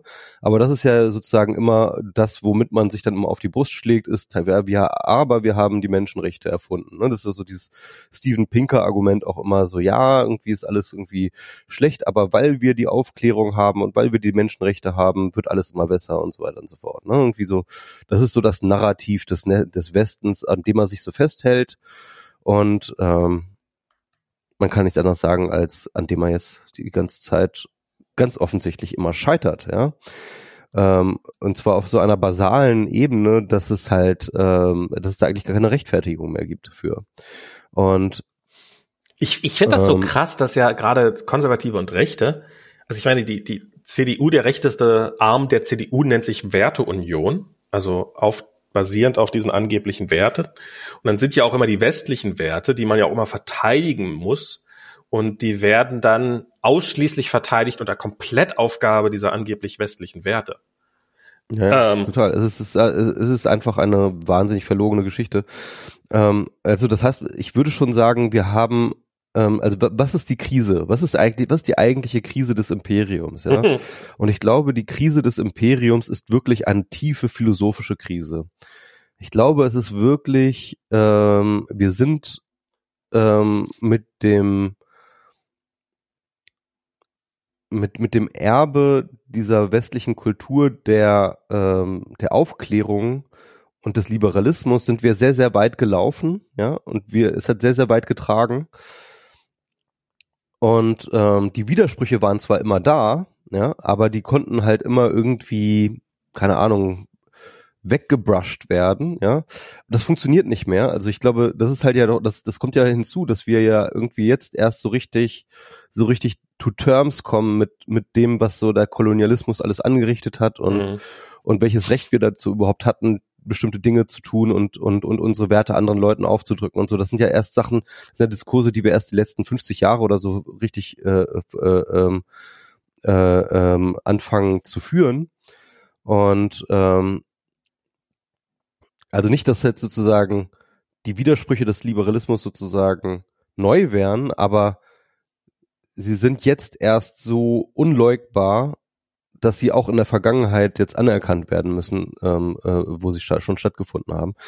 Und ähm, ich glaube, dass wir ähm, es auch in ganz, ganz vielen, auf ganz, ganz vielen Ebenen momentan wirklich auch gut beobachten können. Also beispielsweise diese neue Rechtsdynamik, die wir haben, die wird ja ganz, ganz, ganz stark unterfüttert mit einer liberalen Rhetorik und einer Referenz auf ähm, classical liberal ideas, ja, irgendwie, mhm. ähm, ne, irgendwie Free Speech und äh, äh, äh, keine Ahnung, äh, die westlichen Werte werden ja momentan gerade ganz krass von rechts instrumentalisiert, um gegen jegliche Form von, äh, von gesellschaftlichen Fortschritt ja. zu sein, ja. Und ich finde das, ja das echt krass, wie schnell die Begriffe adaptieren können und auf und, und sich selber aneignen können. Genau, mir, genau. Mir fällt jetzt leider gar nicht ein, es war jetzt ähm, und, das, und das kulminiert natürlich auch in dieser äh, unheiligen Allianz zwischen ähm, Libertären und, und, und Rechtsradikalen, die wir vor allem auch in den USA sehen, aber die wir auch in Europa sehen und so weiter mhm. und so mhm. fort. Man, was ja viele immer verdrängen, ist ja, dass zum Beispiel ähm, die AfD ja äh, tatsächlich aus äh, äh, von eigentlich eine, eine, eine, eine, ähm, eine Partei aus Wirtschaftsprofessoren war, ja, also ähm, die genau aus dieser Denke herauskam und äh, und das halt erst dann sozusagen dann Schulterschluss mit den Rechten halt und und dann halt immer eine krassere Rechtsverschiebung stattgefunden hat. Und der Lucke, der war ja so ein ja, ja. So, ein, so, ein, so ein Wirtschaftsprofessor, ne? Dann und, recht überrascht sein, dass sie von den Rechten überrannt werden. Genau, also er hätte damit rechnen können. Genau, aber, aber aber das ist halt der Punkt. Also es gibt halt so eine komische so ein komisches Amalgam zwischen Leuten, die sich sehr, sehr stark auf äh, Liberalismus und, und, und Aufklärung berufen, die jetzt ähm, eine sehr, sehr starke ähm, äh, halt einen immer stärkeren Rechtsdrall bekommen und, oder beziehungsweise haben. Und, ähm, und, und diese Grenze zu ziehen ist auch gar nicht mehr so einfach. Also wenn man sich jetzt, wir haben ja auch schon vorhin über die FDP geredet, ne?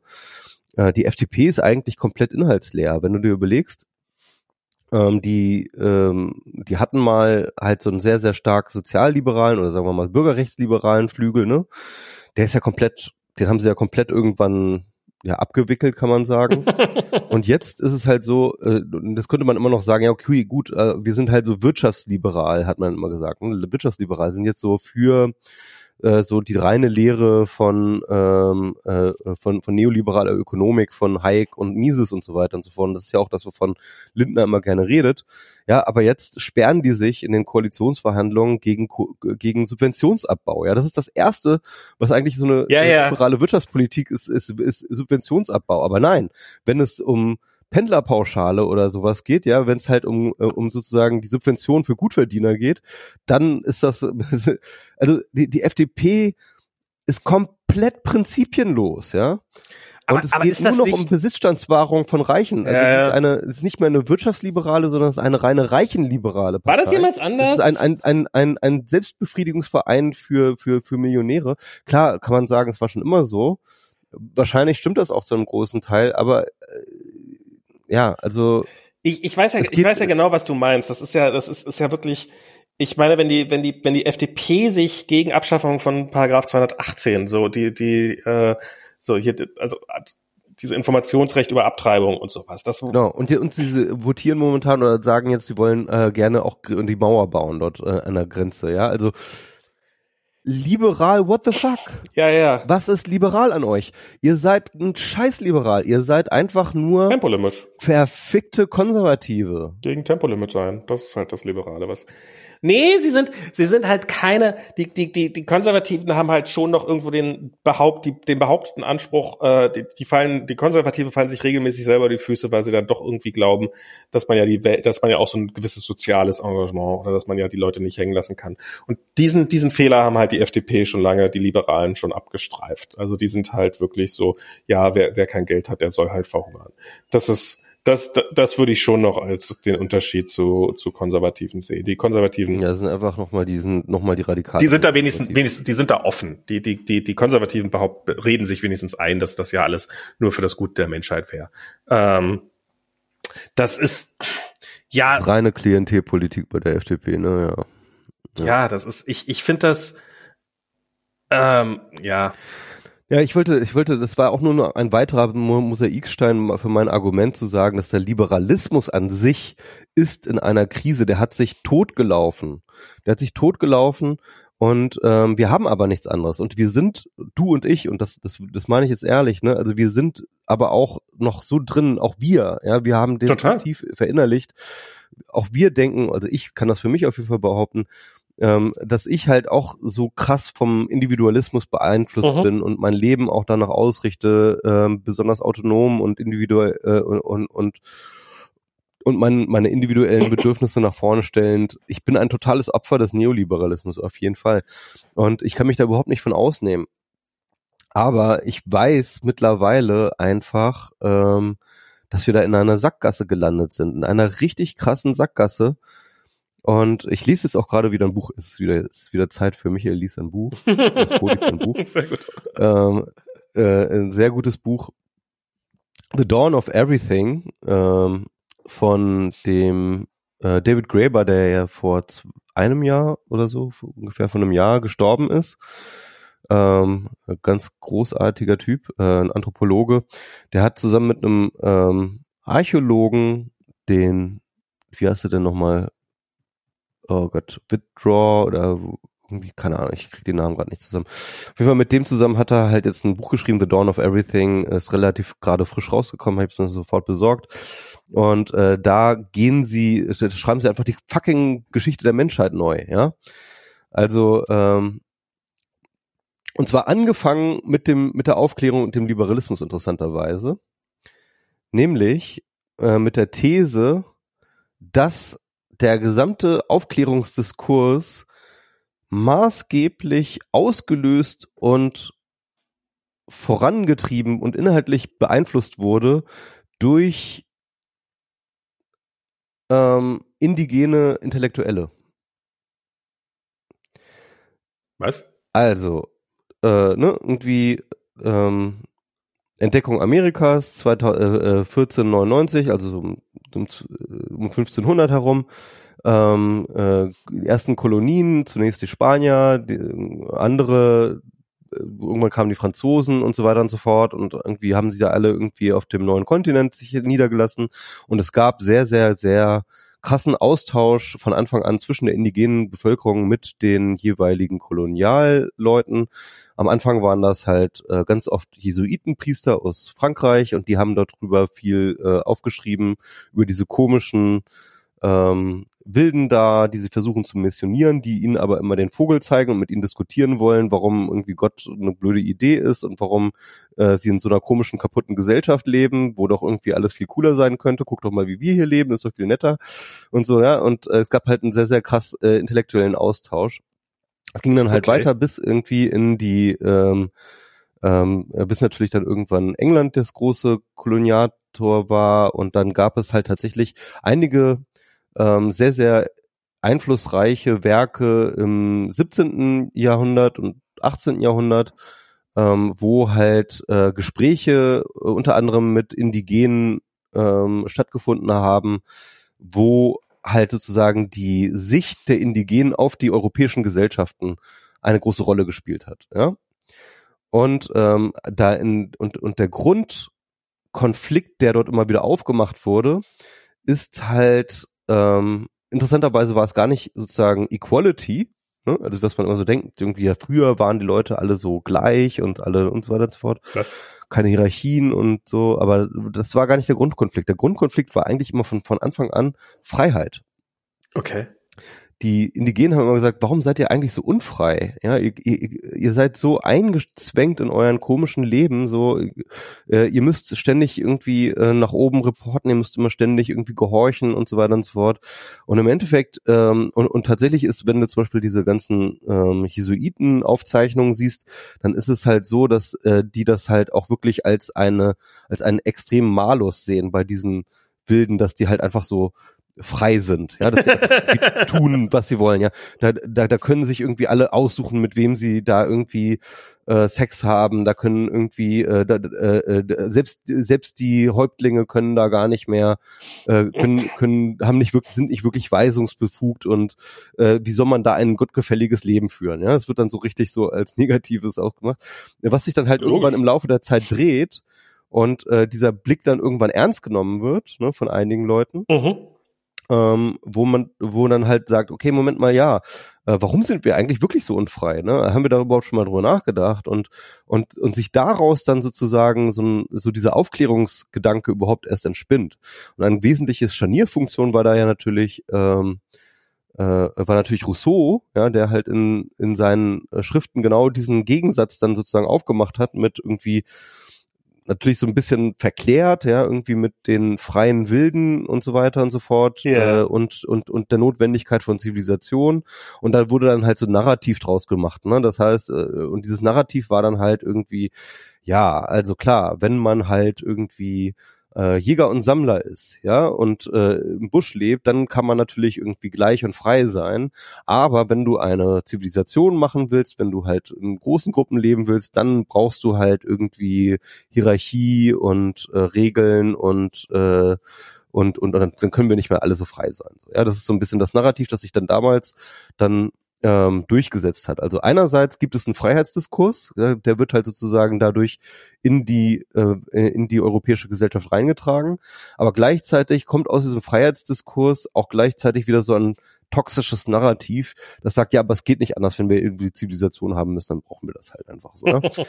Und ähm, und äh, das ist dann sozusagen das nächste, was die dann attackieren, indem sie halt wirklich in die äh, Geschichte gehen und in die Vorgeschichte, also noch bevor die Leute äh, vom Neolithikum, wo die Leute halt sesshaft wurden, ähm, und zeigen, dass halt schon damals ähm, es überhaupt nicht klar war, welche Art von politischen organisatorischen Systemen die Menschen gelebt haben. Es gab nicht das eine System, ja, es gab nicht diese eine Stammesgesellschaft, die yeah. nach dem Schema X funktioniert, sondern äh, es gab unterschiedlichste vielfältigste äh, äh, Gesellschaften schon auch bei den ähm, es gab auch schon Diktaturen und Könige bei den äh, äh, bei den Jäger und Sammlern.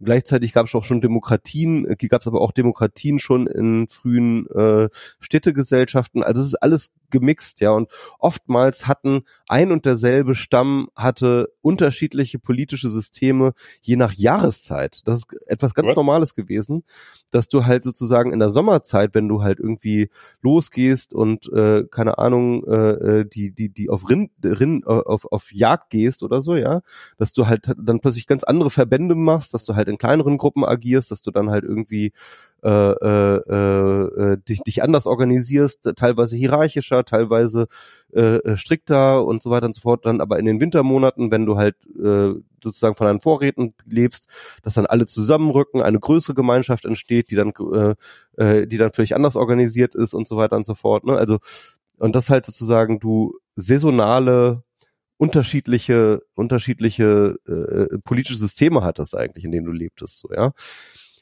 Und, und, äh, und, und die Frage von, wann haben wir aufgehört, unfrei zu sein oder wann haben wir auch aufgehört, sozusagen gleich zu sein, wird dann ersetzt zu der Frage, wann haben wir eigentlich aufgehört, ähm, kreativ und flexibel mit unseren politischen Systemen zu sein. Ja? so, und das ist echt ein spannendes Buch. Und insgesamt, also wenn nachdem wir The Dawn of The Dawn of Everything. The Dawn of Everything. Klingt nach einem Buch, ja. was mir durchaus gefallen könnte, vielleicht. Äh ja, das ist ein sehr tolles Buch. Also überhaupt Graeber äh, finde ich, ein, kann man alle Bücher super lesen. Ähm, der hat ja auch diese 5000 Jahre Schulden geschrieben schon damals vor keine Ahnung zehn Jahren oder so, womit er bekannt geworden ist. Äh, das habe ich auch schon damals verschlungen. Ähm, und und da muss man jetzt sagen, was ich halt ähm, bei allem, was gerade so scheiße läuft, ne? Und so was alles gerade so schlimm ist. Mhm. Und wir haben jetzt noch nicht mal über Technologie geredet und dass jetzt irgendwie alles nur noch Krypto ist und dass alles irgendwie alle völlig durchgeknallt sind und alle glauben jetzt irgendwie, äh, sie haben jetzt den Gral des, des äh, Reichwerdens gefunden haben. Ja, aber da haben wir ja auch schon oft genug drüber geredet.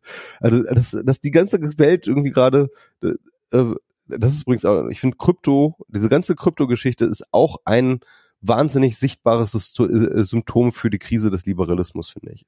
Ähm, aber egal. Ähm, aber was gerade richtig gut läuft, finde ich, sind neue Sozialtheorien. Also, ne, irgendwie hier, das hier, David Graeber, ich habe das letzte Mal, glaube ich, schon von der Matsukato erzählt, von der Mariana Matsukato mit ähm, die halt den ganzen Ökonomiediskurs neu aufbaut.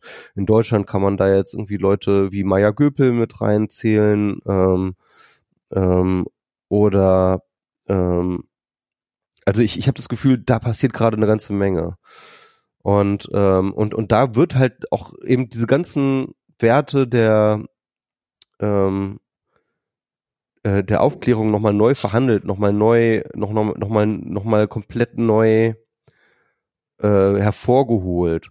Also zum Beispiel ne, beim Dawn of Everything ähm, kommen die dann halt auch auf diesen Trichter, dass sie sagen, okay, diese Indigenen, die hatten auch einfach ein ganz anderes Freiheitsverständnis. Ne? Also nicht, dass sie, sie waren tatsächlich frei also in jeglicher Hinsicht, ja, ganz offensichtlich. Aber sie haben Freiheit immer schon verstanden als etwas, was andere dir ermöglichen. Ja. Ja. Und das fand ich auch so einen spannenden Gedanke, zu sagen, okay, ähm, jede Freiheit, die du hast, ist eine Freiheit, die die andere ermöglichen, ja. Ähm, die Freiheit, einfach woanders hinzugehen, ja. Mhm. Das ist erstmal so eine autonome Freiheit. Du kannst, bist du autonom, kannst du woanders hingehen. Nein, die eine Freiheit, woanders hinzugehen, basiert darauf, dass du woanders willkommen bist. Logisch. Ja. Ähm, deine Freiheit zu sagen, was du willst, ja. Ja ähm, die basiert darauf, dass andere Leute dir zuhören, dass andere Leute dich ernst nehmen, dass andere Leute mit dir reden. Ja, ähm, deine Freiheit, äh, es gibt keine Freiheit, die nicht auf die Kooperation von anderen angewiesen ist. Mhm. Und wenn du das verstehst, Spannend. dass halt ja, ja, ja, dass du Freiheit immer von seinen, seinen sozialen Möglichkeitsbedingungen her denkst, ja, dann kommst du zu einem ganz anderen Freiheitsbegriff. Ja, und das ist, das, das widerspricht natürlich sehr stark dem Freiheit wird einem nicht gegeben. Freiheit nimmt man sich. Ja, genau. Und das ist eben genau, das ist so so dieser äh, klar, also viele Leute würden sagen, das ist eine, eine Art von plumper Liberalismus, aber diese Art von Liberalismus ist schon finde ich den Kern dessen, was so in den westlichen Gesellschaften gelebt und gedacht wird. Mhm. Ja? Also diese Freiheit als absolute Autonomie, ja, als ob es sowas jemals gegeben hat. Und das ist ja auch das Interessante, wenn man, äh, äh, das ist ja auch das Interessante bei dem Rereading von den ganzen Aufklärern von heute, wenn du dann halt dir zum Beispiel den Jefferson anguckst, ja, und sagst, ja toll, hat er über Freiheit geredet und wie wichtig Freiheit ist, während ihm seine scheiß Sklaven den Arsch abgeputzt haben, ja. oder ähm, äh, oder John Locke, ja, der halt irgendwie äh, äh von dem Naturrecht des Eigentums sprach. Aber damit ganz strategisch versucht hat zu rechtfertigen, dass äh, in den, äh, äh, dass in, dass in der neuen Welt den, ähm, den Indigenen einfach das Land weggenommen werden konnte, ja. Ähm, oder dass du halt äh, dann äh, das kannst du halt für ganz, ganz viele Aufklärer äh, sagen, ja, dass die halt ähm, die, die Voraussetzungen und die Grundlagen ihrer eigenen Freiheit halt einfach nicht mitreflektiert haben, sondern einfach äh, unsichtbar gemacht haben.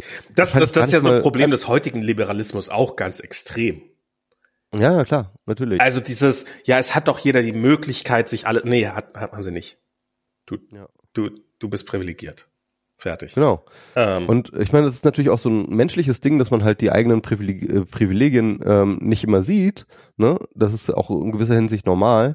Aber es ist auch so interessant, dass es halt so lange gebraucht hat, bis wir überhaupt zu dem Punkt gekommen sind, dass wir als Gesellschaft unsere eigenen Mythen ne, also man kann ja vielleicht sozusagen fast sagen, dass eigentlich sozusagen diese ganze Aufklärung eine einzige Mythologie ist, die Mythologie des Westens, ja über sich selbst, ähm, dass, dass, dass wir die mal kritisch wirklich hinterfragen. So.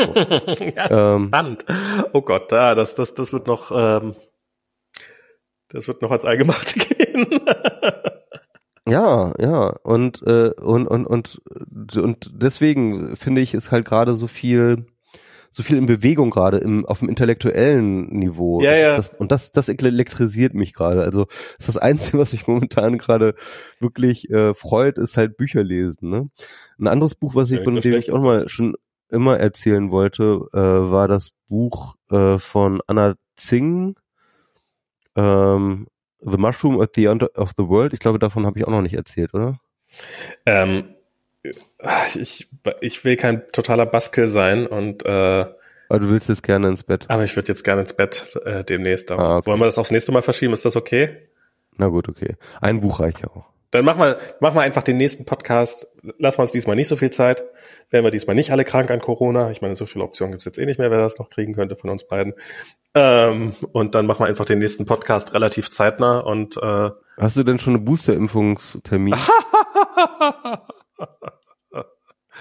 Ich, ich habe ja überlegt, ob ich mir einfach einen für Anfang Dezember hole und dann anfange rumzudiskutieren. Also ich glaube, weil, weil, dran, wär, dran wären wir mit. Nee, ich habe ich hab, ich hab gerade heute von ich habe von diversen, die nach nach Tegel ins Impfzentrum gefahren sind und die wieder zurückgeschickt worden sind. Vielleicht hängt das ab. Nach wie lange? Nach wie lange? Also weil fünfeinhalb Monate habe ich gehört, äh, sollte eigentlich noch okay sein.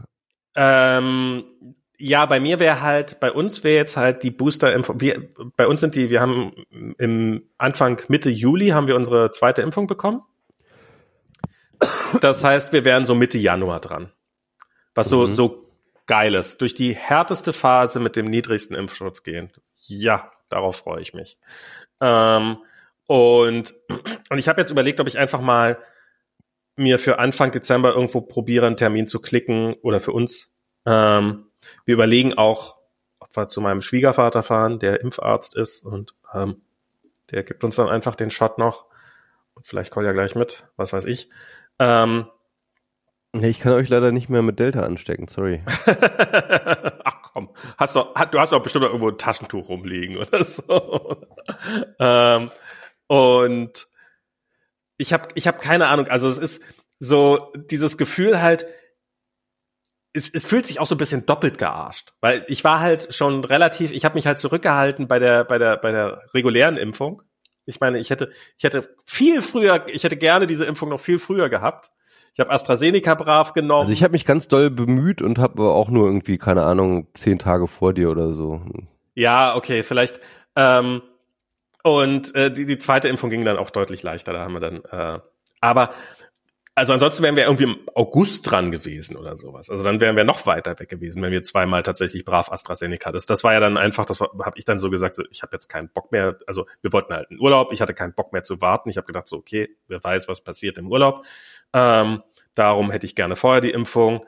Ähm, man muss bei AstraZeneca auf BioNTech muss man nicht diese lange Wartezeit machen, also klicke ich mir jetzt einfach einen Termin, habe das dann gemacht und habe dann Arzt Bescheid gesagt, hey, wir hatten, also habe dann den, Impftermin, den zweiten Impftermin abgesagt und er hat gesagt, vielen Dank fürs Bescheid sagen. So.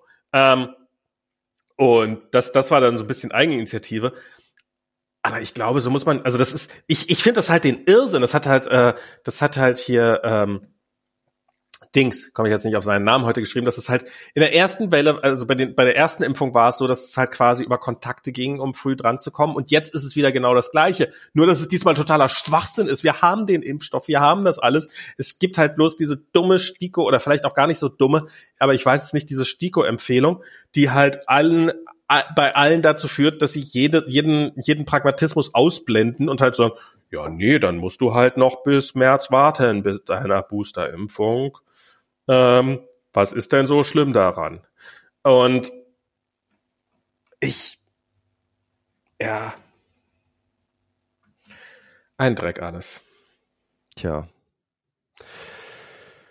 Na gut, ähm, ich bin ganz froh, dass ich es jetzt hinter mir habe. So. Das kann ich verstehen. Ich will es trotzdem nicht ja. haben. Nee, es, es hat, ja, kann man auch darauf verzichten auf jeden Fall. Ja, ich meine, wenn, wenn, wenn ich, nee, auch, ich meine, wozu, wozu, also ich meine, es klingt nach einer echt, also selbst das, was du jetzt hattest, ich verstehe, also ich meine, du bist froh, dass du es hinter dir hast, aber äh, es klingt jetzt nach einer echten Scheißzeit. Und dann halt, äh, wir hatten halt im Bekanntenkreis äh, einen, einen Schulkumpel von Kolja hatte, da hatte der, hatte, hatte eines der Elternteile, ähm, hatte Corona und dann darf das Kind halt auch die ganze ewig lange nicht in die Schule gehen, weil es halt Kontaktperson ist und sowas. Da hat, die, hat niemand aus der Familie äh, irgendwas gehabt danach. Ähm, und ich meine, das wäre dann halt das Ding obendrauf. Du hast, du wärst selber wahrscheinlich irgendwie scheiße krank und musst dich nebenbei noch irgendwie um Kind kümmern, was du in dem Zeitraum dann auch nicht irgendwie zu den Großeltern geben kannst, weil und so. Also das ist, ist halt wirklich so, ich meine, für uns ist das halt, das haben wir uns halt irgendwann mal eine erste, wem, was würden wir dann mit Kolja machen, wenn wir es kriegen würden? Und, und da kriegst du dann schon so, auch so aus dem Freundeskreis, so, äh, ehrlich gesagt, also wenn ihr krank seid und dann, ich bin selber jetzt nicht mehr so super jung, weiß ich nicht, ob ich dann auf euer Kind aufpassen würde. Und ja. Das ist schon scheiße, ja. Und ähm, ja, also ich, ich brauche das echt nicht. nee. Kann ich verstehen, kann ich verstehen. Ja, okay. Schön, dass wir über auch über die schönen Themen gesprochen haben. ich wollte, ich habe immer, ich habe was, ich habe das Positivste mitge. Ich auch, ich habe hier mein MacBook in die Kamera gehalten. Dein MacBook ist auch toll. Ja. oh Mann. Okay, bis zum nächsten Mal. Vielen Dank fürs Zuhören. okay, das machen wir normalerweise nicht. Wollen wir es wollen am Anfang dran schneiden oder ins Ende? Ähm, ich würde sagen, ähm, ans an, an, äh, ans Ende, ans Ende.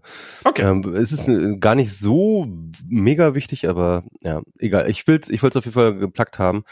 Nämlich ist so, dass ähm, sich aus unserem Podcast ein Newsletter ergeben hat. Ähm, also nicht von uns oder mir oder so, sondern ähm, wir hatten einen Hörer, ähm, der sich irgendwie Or Orange nannte oder sowas, der hat äh, sehr häufig bei uns kommentiert, immer wenn dann, wenn wir über Klimawandel geredet haben, hat der halt dort äh, ewig lange Kommentare, ich weiß nicht, ob du daran erinnerst, ewig lange Kommentare mit ganz langen Linklisten da rein gepostet. Ja. Ähm, und irgendwann ähm, ich hatte dann mal irgendwann vergessen, seinen Kommentar freizuschalten und äh, dann kamen wir irgendwie in äh, E-Mail-Kontakt und dann hat er halt irgendwann angefangen, mir diese Linklisten regelmäßig zu schicken. So. und äh, hat mir dann immer so, ja, hier, ich habe schon wieder ganz viele Links und so. Ich, ich habe keine Ahnung, was das für ein Typ ist. Irgendwie, der ist äh, der irgendwie ein ganz großer Nerd, der sich da irgendwie äh, wirklich tief reindickt in diese ganze Klimageschichte äh, Technologien, ähm, wie ist der Stand, Wissenschaft, äh, dies, das, irgendwie,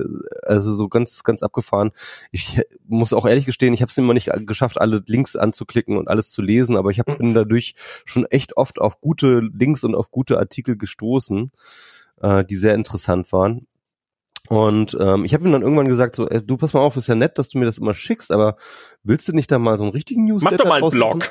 Mach doch mal einen Newsletter. So, das ist, du machst ja schon Newsletter nur für mich persönlich. Ja. Yeah. Mach doch mal, äh, äh, mach doch mal einen Newsletter. Wie heißt der denn? Und ähm, der, ähm, der, der Newsletter, Newsletter heißt Orangene Links ähm, und findet man bei buttondown.email slash orangene Links. Äh, ich kann es auch noch mal in die Show Notes tun. Auf jeden Fall. Und äh, da kann man dann subscriben. Ich habe das auch schon mal auf Twitter geplagt. Äh, seitdem hat er tatsächlich ein paar äh, Folger. Und der ist Wo ist das? Hm? Mal, kannst, kannst du mir den Link mal zuschicken? Ich will das jetzt auch mal abonnieren. Ja, warte mal. Ich habe ja einen Feedbin-Account Feedbin ist ja so ein RSS-Reader und Feedbin hat den schönen Vorteil, dass man sich da auch eine E-Mail, also dass man automatisch mit seinem Feed, äh, Feedbin-Account eine E-Mail-Adresse kriegt und alles, alle E-Mails, die man an diesen Feed bekommt, an diese, an diese E-Mail-Adresse kriegt, kriegt man dann als Feed. Und somit kann man wieder ein Newsletter wieder feeden. Also kann, oh, man, kann man wieder in seinem RSS-Reader lesen, ja. Hm. Genau, was ich total angenehm finde. Genau. Also ist im Endeffekt äh, auch nichts Großes, so immer so kommentierte Linkliste. Ähm, er meinte am Anfang irgendwie, ja, dann werde ich einmal im Monat einen Newsletter schicken, aber kaum hatte er ein paar äh, äh, Zuhörer, hat er dann plötzlich angefangen, jeden Tag einen rauszuballern, meinte aber, ja, tut mir leid, aber ich mache das dann irgendwie nur noch äh, äh, jede Woche und keine Ahnung. Der wird sich auf irgendeinen Rhythmus nochmal einschießen. Ich glaube, der ist so ein bisschen overwhelmed, dass er jetzt irgendwie Leute hat, die ihm zuhören. Ähm, aber ich fand das irgendwie ganz interessant, also weil der, äh, ähm, ich musste ein bisschen überreden, aber irgendwie war dann auch irgendwie ganz angefixt von der Idee, jetzt ein Newsletter zu machen. Und er ist wirklich gut, also ist wirklich gute Links äh, zu Klimathemen. Okay, also RSS-Feed scheint tatsächlich nicht zu funktionieren, darum mache ich das jetzt über diese E-Mail-Adresse. Tück, tück, tück, tück, tück. Orangene Links. Okay, cool. Ja, Orangene Links. Und äh, das wollte ich nochmal geplackt haben, weil das halt auch, äh, so sag ich mal, ne, WMR, ein, ein WMR-Kind ist in gewisser Hinsicht. Sehr cool. An dieser Stelle schöne Grüße. Gut, okay, dann haben wir das mit dem Pluggen jetzt auch noch geklappt, hoffentlich. Äh, vielen Dank. Ich, wir abonnieren euch brav. Ich abonniere euch brav und dich und hoffentlich wird das alles gut. Irgendwie, irgendwie muss ja auch mal wieder positiv weitergehen. Na dann, bis zum nächsten Mal. Ciao. Tschüss.